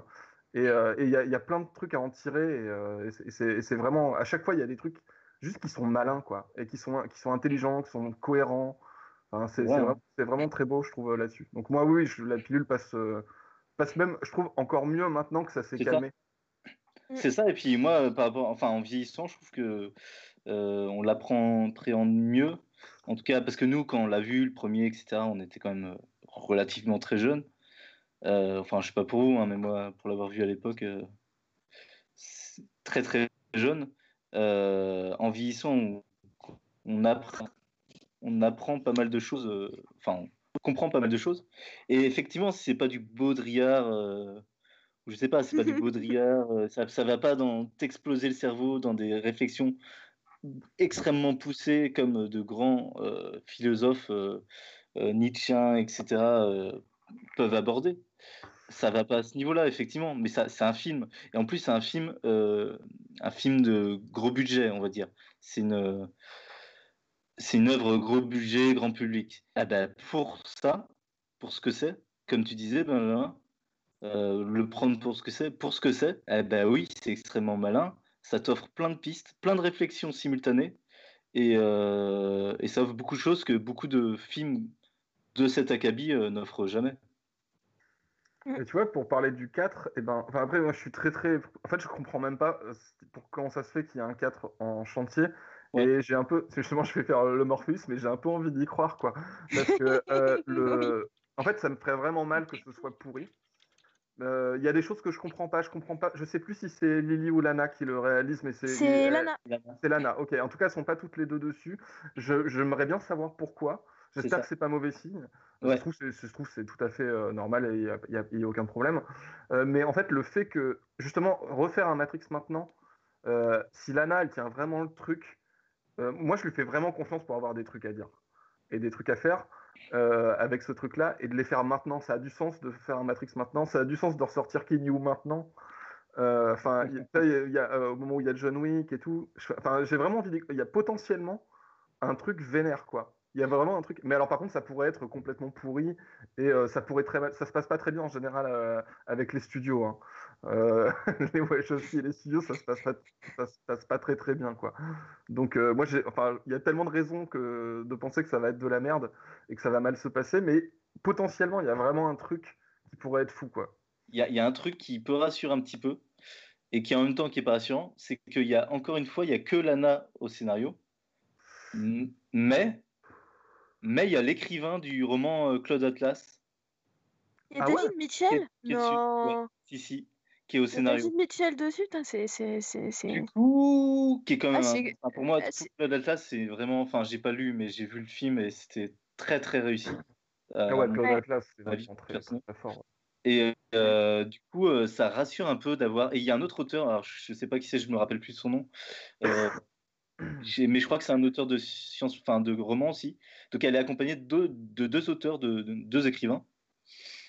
Et ça, rien que ça, ça me rend super curieux. Mais effectivement, ça fait peur, sachant que il y a tous les, il y a plein d'acteurs qui sont censés être juste morts. Ouais. Mais même, je crois que les seuls qu'ils ont. Désolé, on spoil du coup, mais euh, les seuls acteurs qu'ils ont annoncés, ils sont censés être morts. Genre, ils n'ont pas, ils ont pas annoncé Lawrence Fishburne alors qu'il n'est pas mort. oui. Eh ben, j'ai vu qu'il y avait ouais. Morpheus John. Non, euh, Morpheus John, ouais, c'est un peu bizarre. C'est. À prendre entre pincettes, je pense. Hein. Bah, on va se retrouver avec un, un petit truc qui va qui va tourner, ils vont nous faire un petit retournement de situation un peu bien fait, etc., avec des histoires de trucs dans le temps, etc. Je pense que ça aide pas mal. Moi, enfin, de savoir qu'il y a David Mitchell dessus me, me conforte beaucoup. Ouais. Bah ouais. Ça, je savais pas, tu vois, c'est effectivement, ça me, ça me fait plaisir d'entendre ça, quoi. Clair. Mm. On peut, on peut espérer que le mieux. Moi, euh, ouais, j'ai, comme toi, Benjamin, j'y crois. Enfin, je, quand ça a été annoncé, j'étais en mode, euh, ah, pourquoi euh, je savais pas trop, je, doutais beaucoup, mais au fond de moi, je sais pas, je pense qu'il y a, y a la part de, de, de, de moi-même, gamine, qui attend ça avec impatience et, et, je pense que même si c'est pas bien, bah, j'aimerais quand même, enfin, j'en suis là, quoi. Je, je ouais, je, j'aime trop cet univers-là, euh, ouais, j'y crois à fond. Aussi. Ouais, on, juste effectivement, bah, en fait, c'était tellement bien conclu c'est un peu ça qui fait bizarre, c'est se dire, c'était comme avec Toy Story 3 euh, finalement, enfin le, le 4. C'est, euh, ouais, mais ah, je l'ai même pas vu le 4, j'ai même pas eu envie. Là pour le coup, j'ai pas eu envie le 4. J'étais là, non. Ils s'en sortent bien comme Toy Story 4, j'ai envie de dire. Ouais. Euh, au niveau Matrix, hein, ouais, pourquoi pas. Mais Là, on est en revue la trilogie en entier. Moi, il y a un truc. Enfin, si vous voulez, on... avant, enfin, avant de passer aux questions, s'il y a un truc que vous avez retenu, enfin, le truc que vous retenez de tout cet univers-là, euh, je vais commencer par dire mon truc, comme ça, vous aurez peut-être un exemple. Mais moi, perso, ce que je retiens, qui est, qui est totalement niais, mais que j'adore, c'est que c'est toute une trilogie qui montre que l'amour est plus fort que la bagarre, quoi. Enfin, non, mais c'est vrai, parce que c'est un ressort, c'est un truc de ouf, parce que euh, dans le 1, Trinity, elle sauve Neo en lui faisant un bisou. Enfin, tu, enfin voilà. Euh, alors que clairement, enfin, il n'y a aucun signe qui montre que, que bah, qu'ils étaient en train de tomber amoureux. Enfin, moi, la première fois que j'ai vu, j'étais en mode, ok, ça sort un peu de nulle part, c'est cool, mais ça sort un peu de nulle part. Euh, dans, dans, dans, le 2, euh, Neo qui du coup choisit de pas rebooter pour sauver Trinity, euh, donc il choisit clairement euh, une personne par rapport au destin de, de bah, peut-être du, du, monde entier. Et euh, alors le 3 par contre, bah, je sais pas, enfin du coup ça se confirme pas. Mais enfin vous voyez, voilà, l'amour plus fort que la bagarre, moi c'est ce que je retiens de cette trilogie et c'est ce qui fait que, que je l'aime beaucoup. Voilà. C'est un peu niais. Désolé.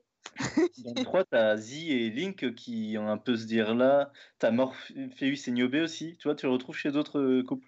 Morpheus et Niobe qui rejoint, euh, euh, qui accepte une mission au détriment un peu de son couple. Tu as, Z, je crois, c'est la copine de, Link qui va se battre pour justement être aux côtés de, de, de Link. Enfin, je trouve que ça se confie c'est quelque chose qui existe, mais à travers d'autres couples. Que... Bah, il y, a Trinity qui accompagne Neo à la fin, et du coup, euh, voilà. Mais... Et, mais non, Trinity va le sauver. Mais je suis complètement. Trinity, au début du 3, va le sauver quand Neo est coincé entre les deux. C'est vrai. Entre, quand il est coincé dans la station bizarre entre la matrice et, et monde réel. Ouais, ouais, non, mais en fait, ça se confirme. L'amour plus fort que la bagarre, je trouve ça cool. Ça, ça, voilà. Qui, sur un niveau de lecture, parle de vraiment, mais de, il parle de l'amour de, des machines pour les hommes, vaguement, tu vois, de l'homme pour les machines, euh, qui, enfin, en tout cas, de, de cette notion de d'interdépendance. Euh, euh, parce que as, par exemple, as le, quand il y a, y a, un truc que j'ai souvent vu circuler, c'est la, c'est la, la, machine qui débranche Neo dans le premier, ne le tue pas. Et, et je sais plus avec qui j'en avais débattu, quelqu'un qui trouvait ça débile qu'il se fasse tuer à ce moment-là. Et, et, justement, je trouve que ça pose une question de. Comment ça, il, est, il, est pas, il est jamais débranché, Neo euh, si quand il sort de la matrice, toi, euh, il se réveille dans le champ euh, visuel, de, enfin dans le champ d'humain, et eh bien il y a une machine qui vient vers lui, qui voit qu'il est réveillé. Ah oui, oui, oui. Elle le débranche. Il est après, il n'avait pas non plus beaucoup de chances de survie parce que bon, on l'envoie quand même aux égouts. Hein. Enfin, techniquement. Ouais, ouais.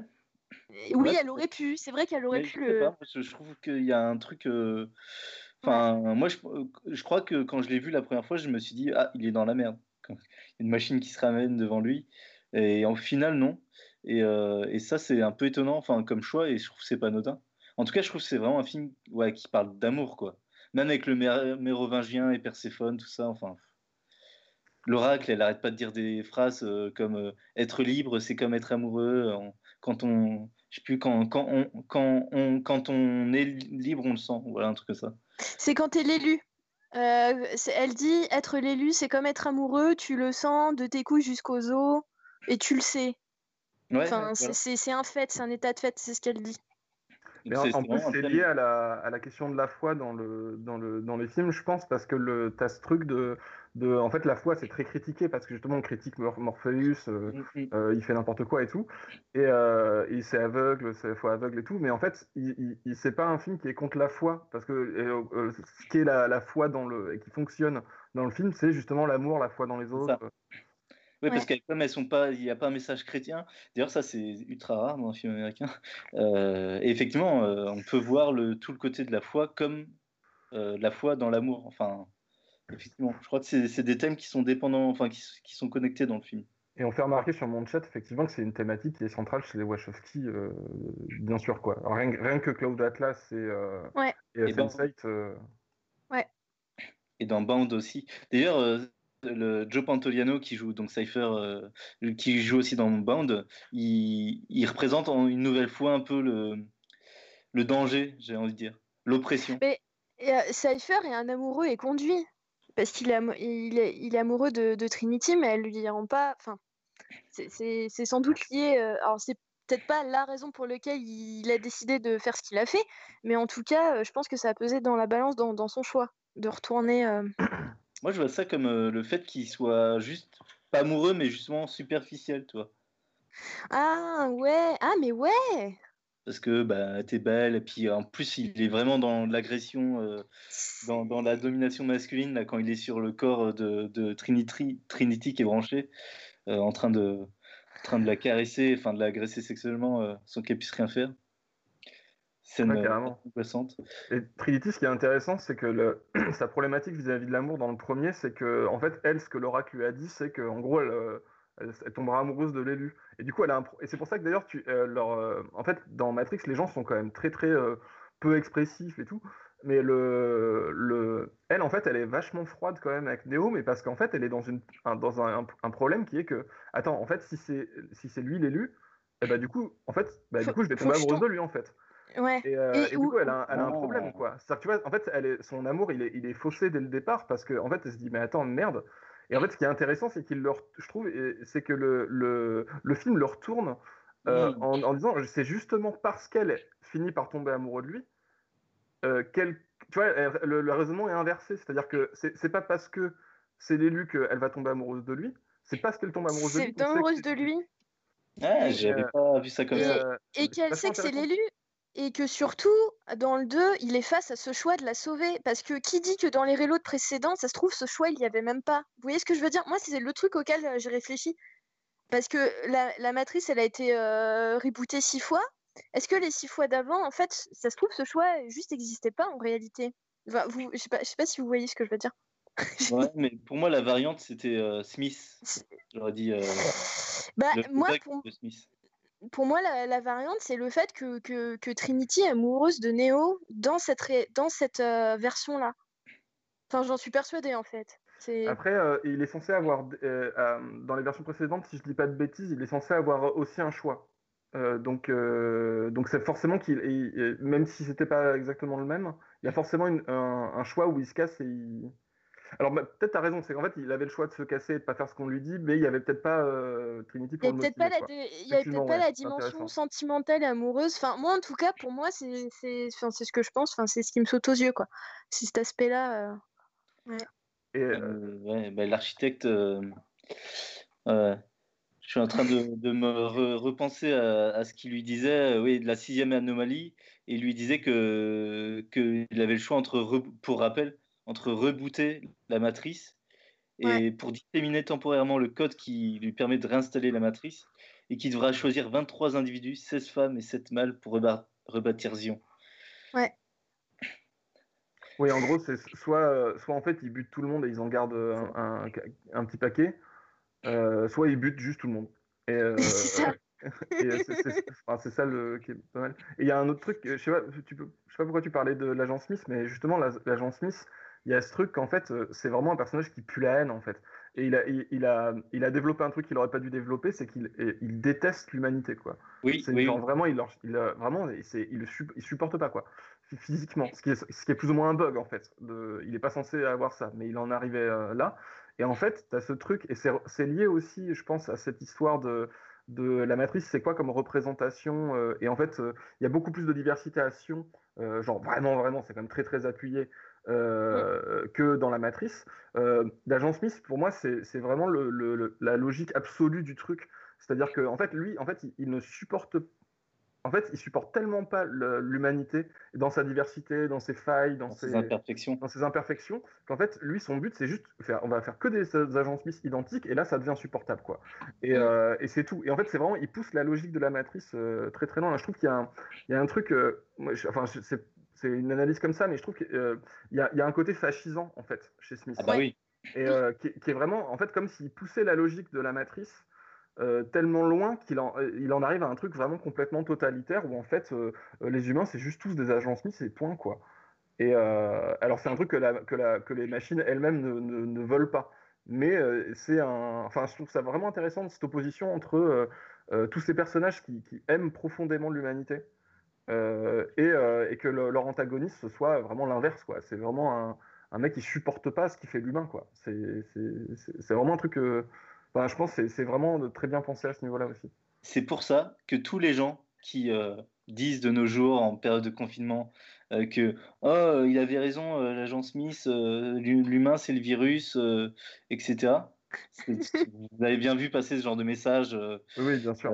pendant le confinement eh ben euh, c'est, ça me paraît complètement débile parce que c'est un personnage de haine, c'est un personnage de, totalitarisme euh, qui, incarne euh, ce que la peur du changement, la, enfin la peur de, l'humanité, la peur de l'autre, et bref, qui incarne que des choses vraiment négatives, qui incarne la haine, même quand il est dans le corps humain là, dans le de Bane. Euh, euh, c'est Bane. Déteste ce qu'il est, enfin ce qui la chair qu'il compose. Et euh, bref, ça me semble un peu effrayant de voir des gens des fois s'identifier, dire ouais il avait raison, l'agent Smith. C'est un beau parallèle parce que justement c'est un personnage qui se déteste en fait. Tu vois quand il est et tu sais il y a un truc justement là-dedans de nous sommes le virus, il y a un côté enfin pourquoi vous vous détestez comme ça? Parce que enfin c'est pas le finalement si tu détestes le reste de l'humanité euh, déjà pour qui tu te prends et, euh, et puis euh, enfin c'est quelque part une forme de détestation de soi-même qui est pas ouais je pense qu'il amène pas des choses très très belles quoi mm.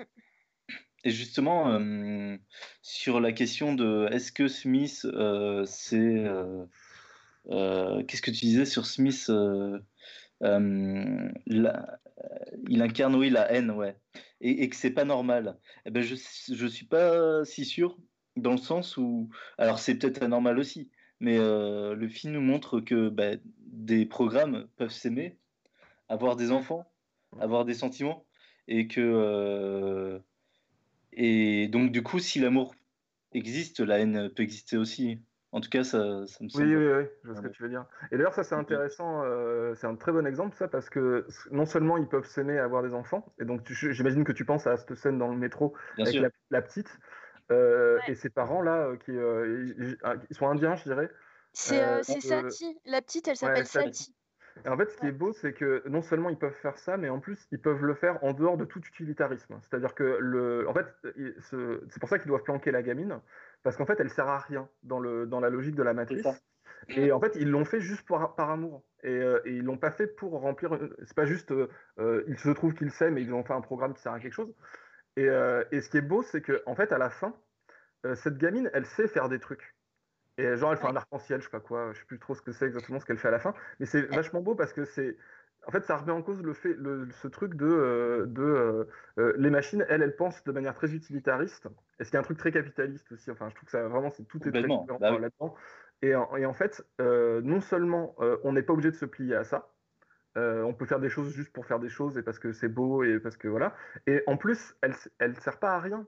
Elle, elle sert à faire des, des choses qui sont belles juste et qui sont qui remplissent pas un truc comptable euh, purement comptable. Il y a ce truc, je trouve, dans Matrix de, de, de, en fait, les machines, c'est pas juste les machines, c'est aussi nous notre euh, c'est notre système de, de, pensée très comme ça, très comptable, très productif. Euh, mm. ah ça, on voit complètement à ça. Hein. Ah ouais.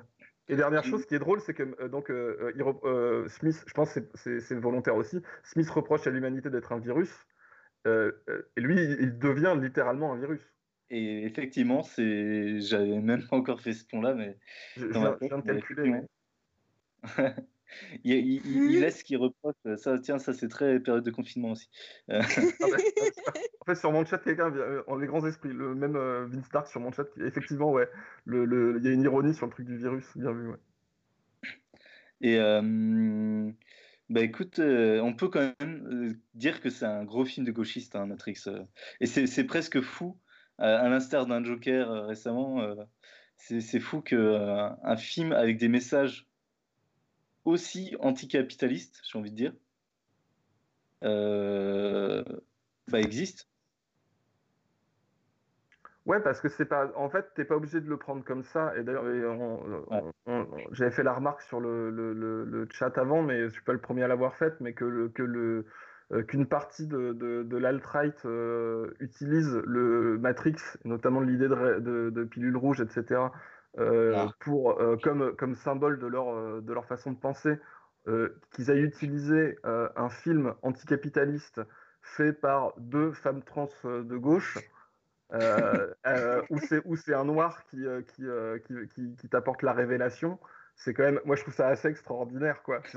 C'est comme une façon de passer à côté le du film qui est, absolument spectaculaire. Je, vois, je veux bien qu'on ne voit pas le côté politique du film, euh, mais il y a, y a, un moment donné, enfin, c'est juste, juste grotesque, quoi. Et en plus, toute la filmo des, des Wachowski euh, abonde dans ce sens. C'est-à-dire quand, quand elles ont produit, elles ont produit pour Vendetta, euh, Speed Racer, c'est pour les enfants, mais c'est de l'anticapitalisme pour les enfants, quoi. Euh, enfin, tu vois, tu as, tout ça. Euh, bon, Claude Atlas, c'est peut-être pas un film si politique que ça.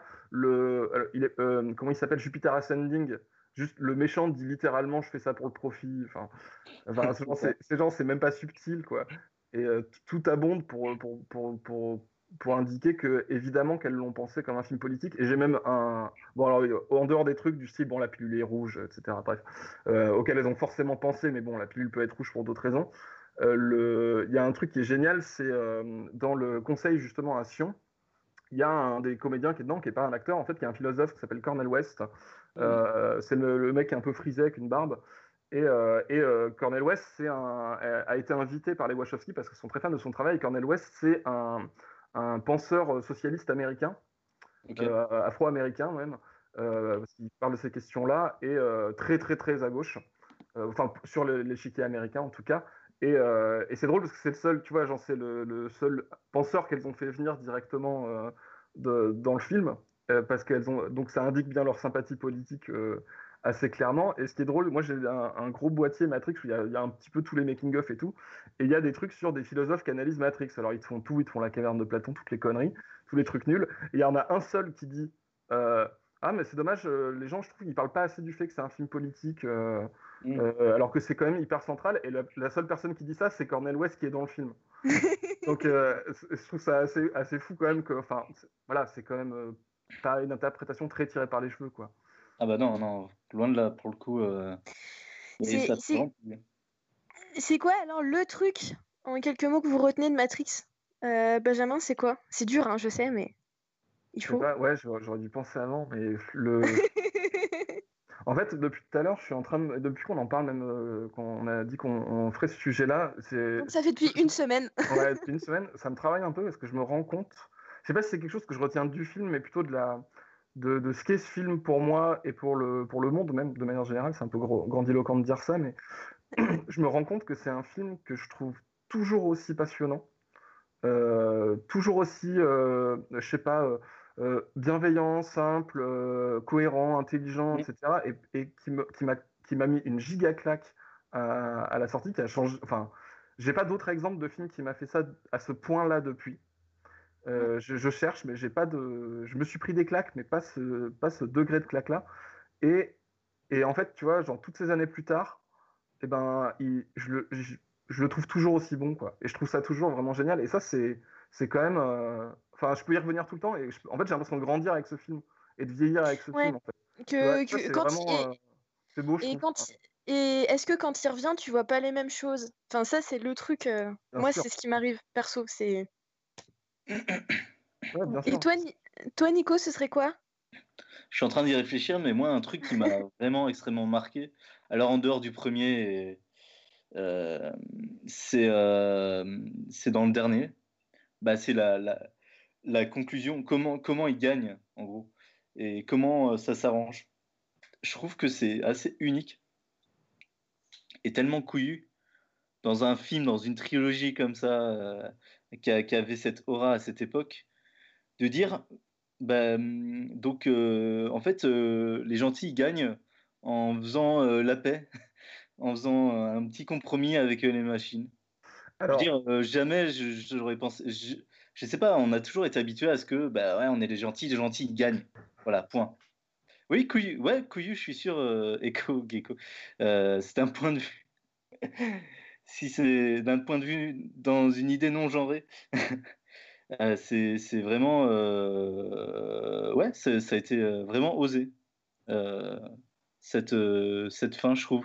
et je pense que c'est ça qui a déçu énormément de gens, c'est le fait d'avoir fait une fin une fin autant j'allais dire François Bayrou quoi euh, mais non, justement, c'est ce que j'allais dire. Parce que, en, fait, c'est pas genre on va s'aimer avec les machines. C'est pas ça qui se passe à la fin. Ce qui se passe, ce qui se passe, c'est que c'est pas. En fait, ils font pas un compromis, ils négocient. C'est-à-dire qu'ils ont un rapport de force ça, et, ils vont, leur dire OK. Et ça, c'est hyper honnête comme façon de faire. Et c'est pas du tout. Faut qu'on soit copains avec les machines. Non, bien sûr. Et ça, ça qui est fort, c'est encore plus fort. C'est malin, toi. Ouais, c'est ça. Parce que la situation était tellement euh, bah, déjà catastrophique. Ça aurait été inimaginable d'un point de vue euh, euh, enfin logique euh, qu'ils gagnent en tuant toutes les machines, je sais pas, en créant leur propre virus. Et je sais pas, j'imagine que d'autres auteurs auraient trouvé une raison, de, une façon de détruire toutes les machines et de sauver toute l'humanité. Mais c'est pas ce que fait le film. Et en plus, comme quelqu'un fait remarquer sur mon chat, effectivement, c'est présenté comme une paix temporaire. Et c'est, en fait, c'est le, le film est, vraiment à ce point-là de, tu vois, de te dire, euh, mais en fait, c'est même pas résolu. Quoi. C'est résolu pour l'instant, mais euh, il, ne te donne pas la satisfaction de te donner une vraie fin satisfaisante, en fait. Tout à fait. C'est pas manichéen, c'est pas. Enfin, bref, c'est très intelligent comme fin. Et d'ailleurs, le kid à la fin, il dit pas euh, on a gagné, il dit pas c'est la fin, il dit la guerre est finie. Mm. Ce qui, ce qui est pas tout à fait satisfaisant à 100% en fait, la bataille est finie, mais pas, mais pas, euh, pas, pas l'histoire. Enfin, je sais pas si c'est. voilà. Ouais, ouais, non, mais. je... ouais. Moi, c'est ce qui m'a marqué, en tout cas, dans cette trilogie. en dehors du premier que j'adore, c'est c'est cette fin pas manichéenne, intelligente, et qui forcément a déçu. Euh, c'est le mec qui kiffe euh, Star Wars 8 et, euh, Jurassic Park Fallen Kingdom qui dit ça. Qui forcément déçu tout le monde parce que c'est pas ce que les gens veulent, etc. Bref. en tout cas, ouais, moi je, trouve que ça, j'ai trouvé vraiment intéressante. Et je trouve que quand on voit une fin comme ça, auquel on n'est tellement pas habitué, eh ben, ça, ça réveille un peu le cerveau de se dire, bah tiens, ouais, on regarde ça, on s'attend bêtement à ce que ça soit une fin, là, une fin totale, etc. Mais non, parce que la vie, c'est parce que c'est un film bien plus intelligent que ça, et ça, il te le rappelle le film. Voilà. Il y a Jal qui, propose qu'on termine. Est-ce que, du coup, on n'a pas trop parlé de la. Tu voulais parler de la, de la photo. Euh, on peut-être pas, je sais pas si on peut toucher un mot là-dessus. On n'a pas trop parlé de la technique en fait. Du... On n'a pas trop parlé de la mise en scène de manière globale. Ouais, on va, on va en parler un peu, pas trop longtemps, mais on va le faire. C'est cool. Euh, moi, l'un des trucs qui m'avait marqué, surtout en les revoyant, c'est la photo et notamment, euh, alors c'est Bill Pope à la photo. qui a bossé sur plein d'autres films, mais il a bossé sur toute la trilogie. Tout comme le compositeur de la musique, qui est Don Davis, et qui a bossé sur les trois volets, ils ont gardé vraiment les trois, enfin les deux pour toute la trilogie, donc il y a vraiment une cohérence. Moi, ce que j'ai aimé beaucoup dans la photo de Matrix, c'est ce truc un peu verdâtre dégueulasse dès que tu es dans la matrice. Et, et que je trouve qui est qui est, euh, enfin c'est pas que c'est implicite, mais en tout cas c'est un détail qui est très léger et que tu captes pas forcément euh, quand tu vois le film pour la première fois.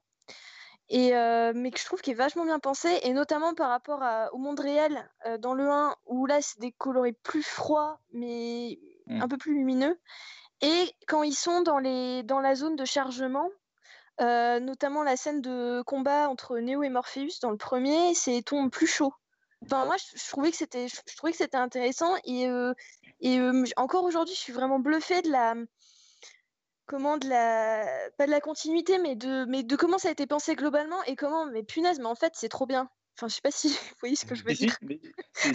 C'est simple et efficace, moi je dirais. Euh, c'est une idée, c'est une idée de mise en scène qui est géniale, enfin que je trouve trop bien. Voilà. Je sais pas. Mais, hip hop, c'est de mémoire euh, il avait bossé, euh, euh, si je dis pas de conneries, hein, parce que quand j'étais gamin, je kiffais Darkman. Et je crois qu'il a fait la photo de Darkman et peut-être d'autres films de Sam Raimi. Et... Oui, il a bossé avec Sam Raimi, ouais. Spider-Man 2, je crois. Ouais, mais Darkman aussi. Hein. Enfin, pour moi, je... ce nom, je le connais, je l'associe à Darkman. Mais, mais peut-être ça, oui, ça serait logique que Spider-Man 2. Euh, mais sinon, il a fait euh, ça, vu il a fait euh, Scott Pilgrim. Bref, il a fait des très bons films hein, en dehors de, mm. Matrix. il n'est pas du tout connu. Enfin, je trouve qu'il est assez inconnu. alors qu'il a, il a eu un gros apport, je trouve, en tout cas, au moins avec Matrix. Il y a notre euh, camarade Jérémy Perrin sur le chat qui fait une très très bonne remarque et qui on en a parlé aussi avant, c'était que le, il y, a, plusieurs photos du film et le, si je dis pas de bêtises, ben Jérémy, si tu en, sais plus, euh, tu peux, euh, tu me corrigeras, mais il me semble que le, le, vert bleu a été hyper accentué pour les DVD en fait parce que pour que parce que la, la, la prod s'est dit que c'était peut-être plus clair pour les gens qui sont un peu un peu teubés et, et que comme ça ça allait nous aider. Et euh, je crois qu'il y, y, y a, ça. Euh, je crois qu'il y, y, a une histoire comme ça. Voilà, c'est ça. Merci. Ah, ça, c'est vachement intéressant. Mais effectivement, euh, le DVD, en tout cas, moi, quand je l'ai revu sur Netflix, là, récemment, ouais, sur Netflix. ça me paraît moins verdâtre que, que mon DVD Warner. Oui, le, le, le DVD est hyper vert, ouais. Ouais, je suis d'accord. Mais, euh, mais effectivement, Gorkab avait fait des, des tests, euh, il me semble, euh, où il le montrait assez clairement. Ouais.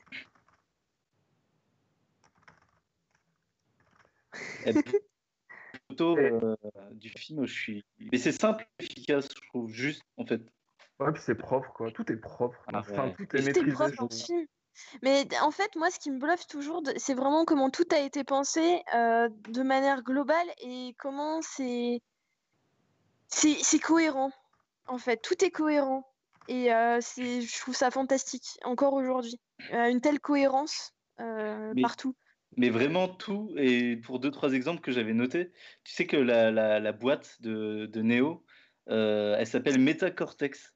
Ouais, Euh, mais j'ai fait pause pour regarder. Et ça va du coup au discours de son patron à Neo qui dit parce que chaque employé sait qu'il fait partie d'un tout. Enfin, il y a plein de petites. euh, en fait, chaque dialogue, euh, chaque dialogue, chaque petit détail, souvent, euh, a, du sens dans, cette histoire globale qui est à la fois simple et, plutôt mal- maligne dans sa réflexion. Et euh, c'est euh, cette semaine que j'ai vraiment capté.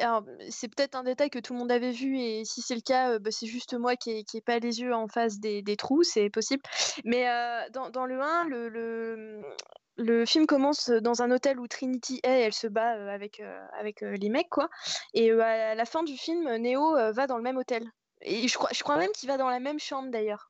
J'ai pas du tout euh, et bah ouais, et ben ouais, bah, ben en fait si. J'étais là, je dis attends.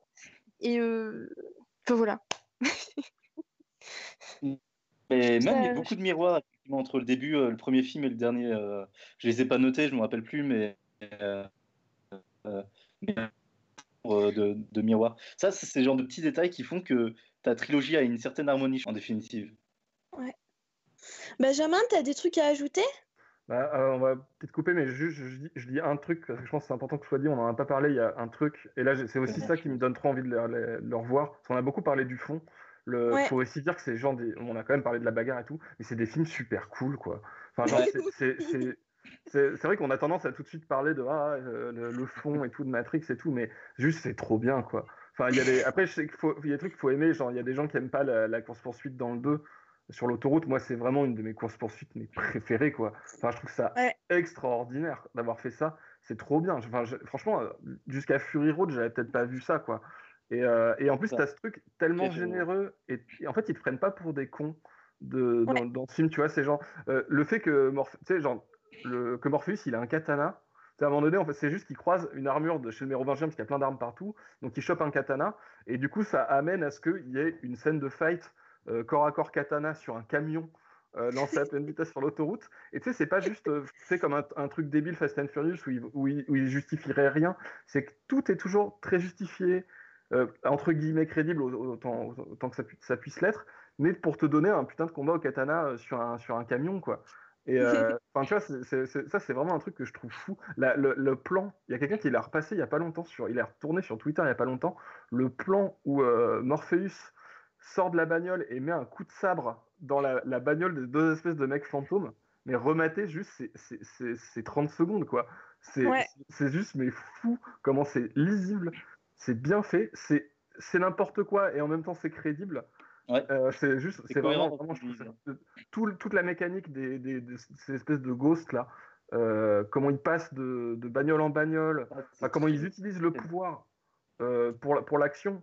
Et c'est cohérent qu'ils aient ce pouvoir et tout. C'est juste vraiment. euh, ça, faut vraiment le rappeler à quel point c'est un- c'est des films kiffants. Et, je trouve ça dommage que justement ça passe pour des films prétentieux quand c'est des films aussi généreux et aussi, euh, aussi divertissants en fait. quoi. Et où il y, a Ouais. une- il y a une telle démarche de divertissement, je trouve ça, je trouve ça fou.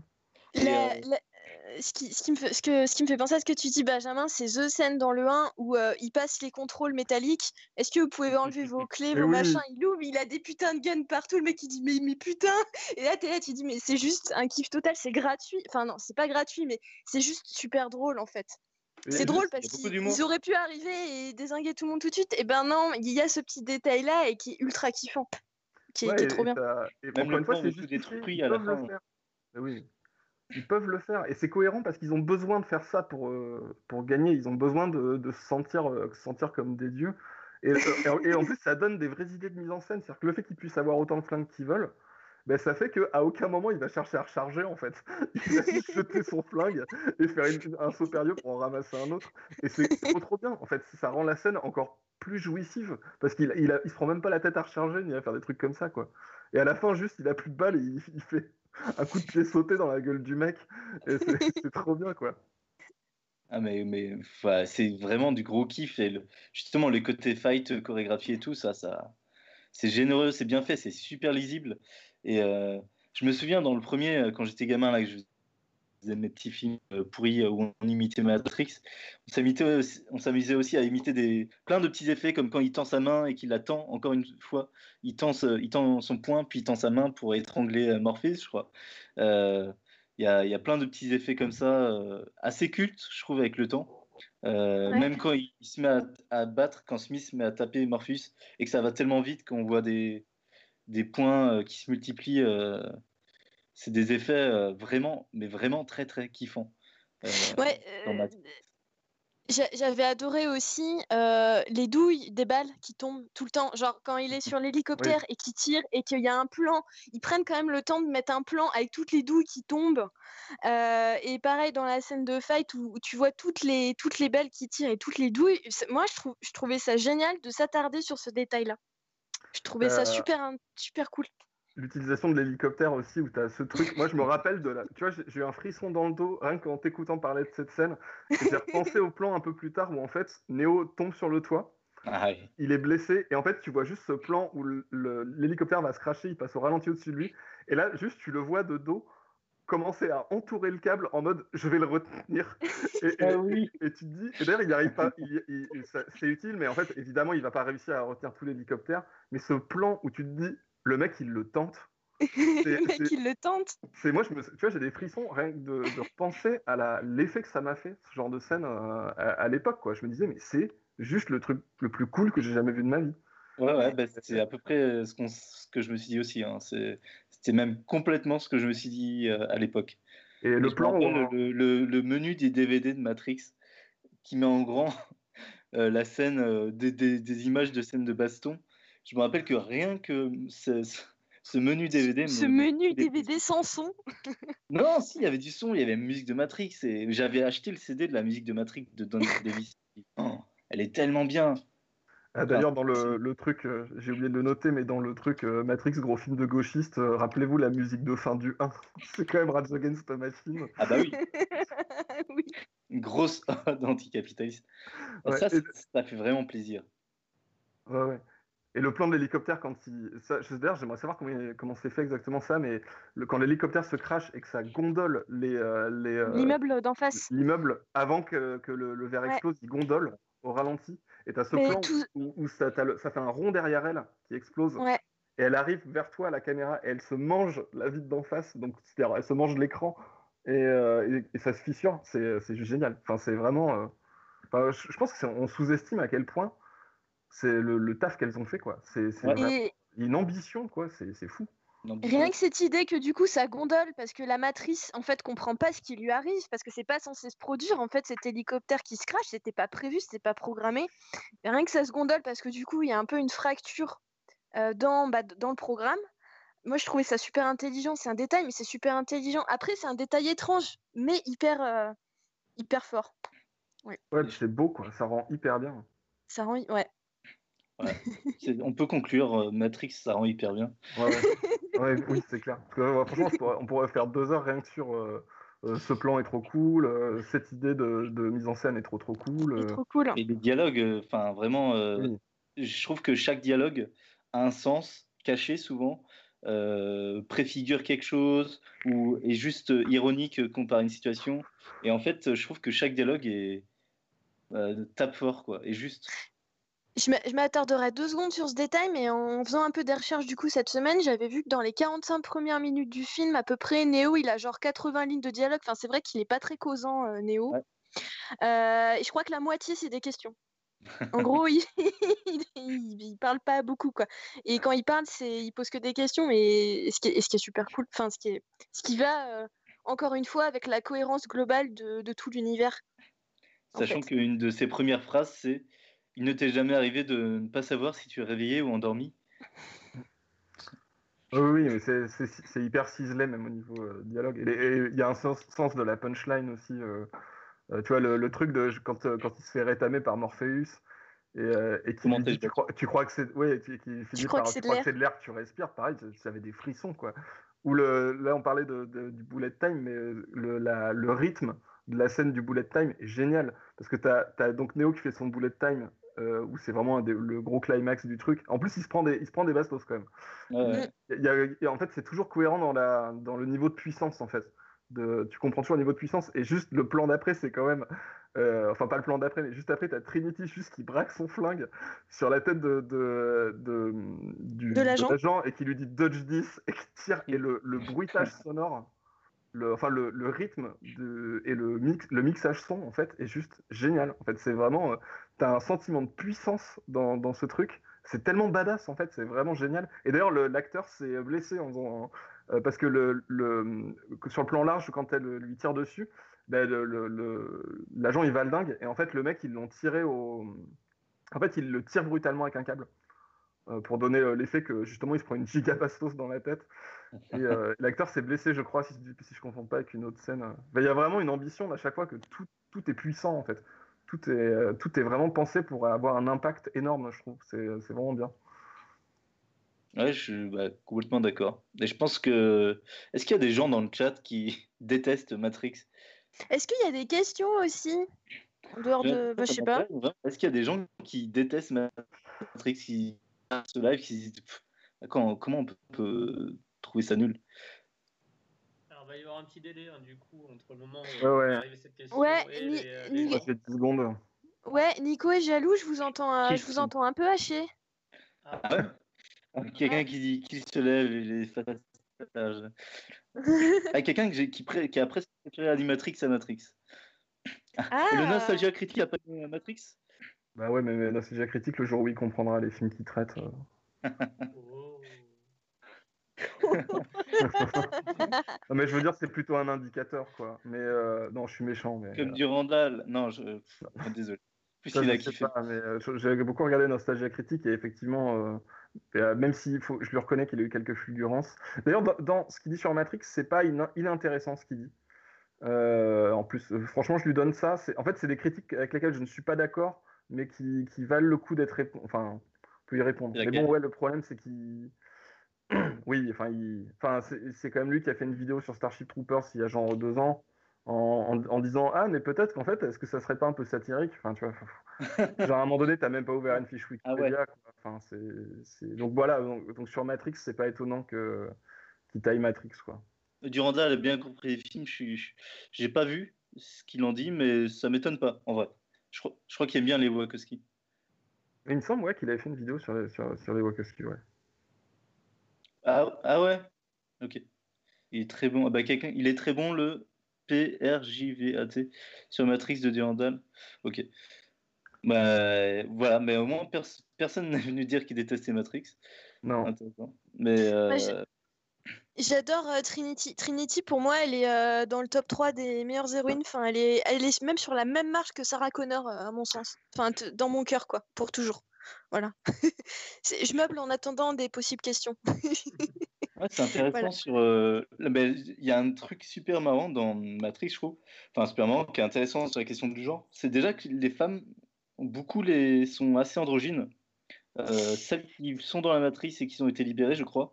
Euh, et, euh, et la premier dialogue, je crois, de, de Neo avec elle, c'est Je croyais que t'étais un mec. Elle dit tous les mecs, les trois. Le- les mecs, Alors, trois tous. Moi, je, je l'interprète un peu différemment, cette ligne de dialogue. Et euh, le fait euh, sur leur physique, euh, Ah non, moi, non, je, c'est pas sur ça, c'est par rapport à son physique.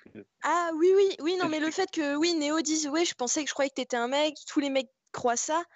euh, je pense que c'est justement un, un peu une pique, un peu euh, dénonciation sexiste en mode non, non, mais enfin, je pense que c'est plus ouais une, une critique qu'autre chose. Et euh, par rapport au physique, moi je pense que c'est une question de praticité. Enfin, je voyais mal une meuf avec des cheveux hyper longs euh, se battre avec des flingues. Enfin, c'est, je pense que c'est juste ça. Et euh, enfin, euh, je, je vois pas d'autres. euh, mais je trouve que Carrie Ann Moss dans le rôle est, est vraiment géniale et, et alors que justement ils expriment pas, enfin les personnages expriment pas grand chose en termes d'émotion, mais elle y arrive quand même vachement bien, même si bon, ouais, enfin je sais Oui, pas. quoi. Et effectivement, quand il, quand il dit que quand il dit qu'il pensait que c'était un mec euh, de mémoire, c'est surtout dû au fait que lui-même est un hacker et que Trinity est une légende du hacking et que du coup toute sa vie il a pensé que euh, vu que c'était un, un- Trinity est un, est un grand hacker, ça devait être un, un mec. Ça devait Oui, forcément être un mec. Oui, c'était ça. Ouais. hein. C'était c'est un pic sur les, Oui, oui, voilà. sur les geeks, je dirais. Sur le fait que même à l'époque d'Internet, euh, bah, on, on soupçonne euh, telle personne euh, qui serait doué en informatique d'être forcément un homme. Enfin, pour moi, c'est une critique du sexisme dans le milieu geek. Mm. Mm. Et, euh, mais c'est dommage, me Carrie Moss, en y pensant, euh, en dehors de Matrix, elle a, elle a peut-être eu des chances, mais elle a, elle a jamais eu de, de rôle, euh, bah, de grand rôle en dehors, enfin en tout cas de rôle marquant. En tout cas, c'est pas avec Silent Hill 2 qu'elle aurait eu des rôles marquants. Moi, je l'aime beaucoup dans Fido, qui est un film où les gens Ah. ils ont des zombies de compagnie. Ah, mais Et, je- euh, et c'est esthétique après-guerre et elle est, elle est justement bah, ça change complètement de Trinity parce que Trinity bah, t'as ce côté ouais peut-être un peu androgyne et puis cuir euh, euh, longiligne etc cheveux plaqués. Et là elle est, elle est, elle est dans un rôle beaucoup plus Desperate Housewife d'après-guerre et du coup un peu pin-up et, et ça lui va hyper bien quoi. Ça la change complètement et elle est et ça lui va aussi très très bien. Elle est belle comme tout et, euh, et le film est assez drôle je trouve il, est, il est très marrant, Fido. euh, Je, je l'ai vu euh, il y a longtemps, hein, je l'avais loué en DVD, je crois. À la- à l'époque, on louait des DVD. Du coup. Eh ben, Est-ce qu'on a eu des questions euh, avant de conclure euh, je- Non, je- pas, pas trop, pas trop. Ah bah écoutez, euh, Ah bah, c'est que, c'est que en fait tout était clair et tout était limpide, c'est ça? Enfin, on y croit. Oui, et puis c'est plus... on n'est pas des spécialistes forcément, mais euh, c'est plus une Ouais. discussion. Ce qui intéresse, c'est vraiment le- les films dont on peut discuter des heures, je pense. quoi. oui, Ouais. On peut être lancé. il y a- euh, plein de trucs qu'on n'a pas abordés, euh, ou en tout cas euh, vaguement en surface. Et euh, c'est. Donc on Et voilà. le numéro de Nicolas Sébastien Landais, euh, que vous, puissiez l'appeler pour discuter de Oui, oui, oui, oui. Bien sûr. ou Mathilde. Ah, et Baudrillard de ça. Je vais... Attends, je vais recevoir des messages la nuit. euh, oui, euh... expliquez. Non, je déconne. Je, vous propose de s'arrêter là. Ouais, ouais. Ouais, ouais, ouais, carrément. Allez, très bien, C'était ça me cool. va. Eh ben, C'était Merci cool. beaucoup. bah, Eh bien, merci aux gens qui ont suivi. Ouais. Et non, je vais, je vais couper en même temps que vous, hein, du coup tu me donnes le signal, euh, Jal. Euh, merci beaucoup les gens sur le, le- les deux streams, hein, le, le YouTube et le et je précise du coup les YouTube et sur le Twitch. Les gens qui sont sur mon Twitch là tout de suite, euh, ça sera, il y aura tous les dimanches donc à 18h une discussion. J'y serai pas tous tous les dimanches moi, mais l'équipe des Inter euh, fera ce genre de discussion tous euh, les dimanches. Et ça- par contre, ça sera sur la chaîne YouTube euh, de, des Intergalactiques. Vous pouvez aller voir sur YouTube où je vous la poste sur euh, le chat si vous voulez euh, voir les prochaines. Je les annoncerai aussi sur les réseaux. Puis les gens qui sont déjà sur la chaîne YouTube des Intergalactiques, et ben voilà. Vous, vous On savez peut, parler, déjà. on peut dire ce que, de quoi on traitera dimanche prochain. Oui, c'est vrai. Oui. On va parler de cyberpunk la semaine prochaine. Ouais. Et avec Ouais. plein plein de sujets et plein de beaux mondes, dont, dont nous. Et, euh, et voilà, on est en train de construire la programmation autour des, euh, des œuvres qu'on va aborder, mais on va parler euh, donc, donc de cyberpunk euh, en littérature, cinéma, science, tout. Voilà. Voilà. Donc on va peut-être Bah, reparler merci de Matrix un peu. Oui. Allez, des gros bisous. Allez, salut la bonne soirée. Des bisous à tous. Salut. Et à Bisous. très bientôt. Au revoir.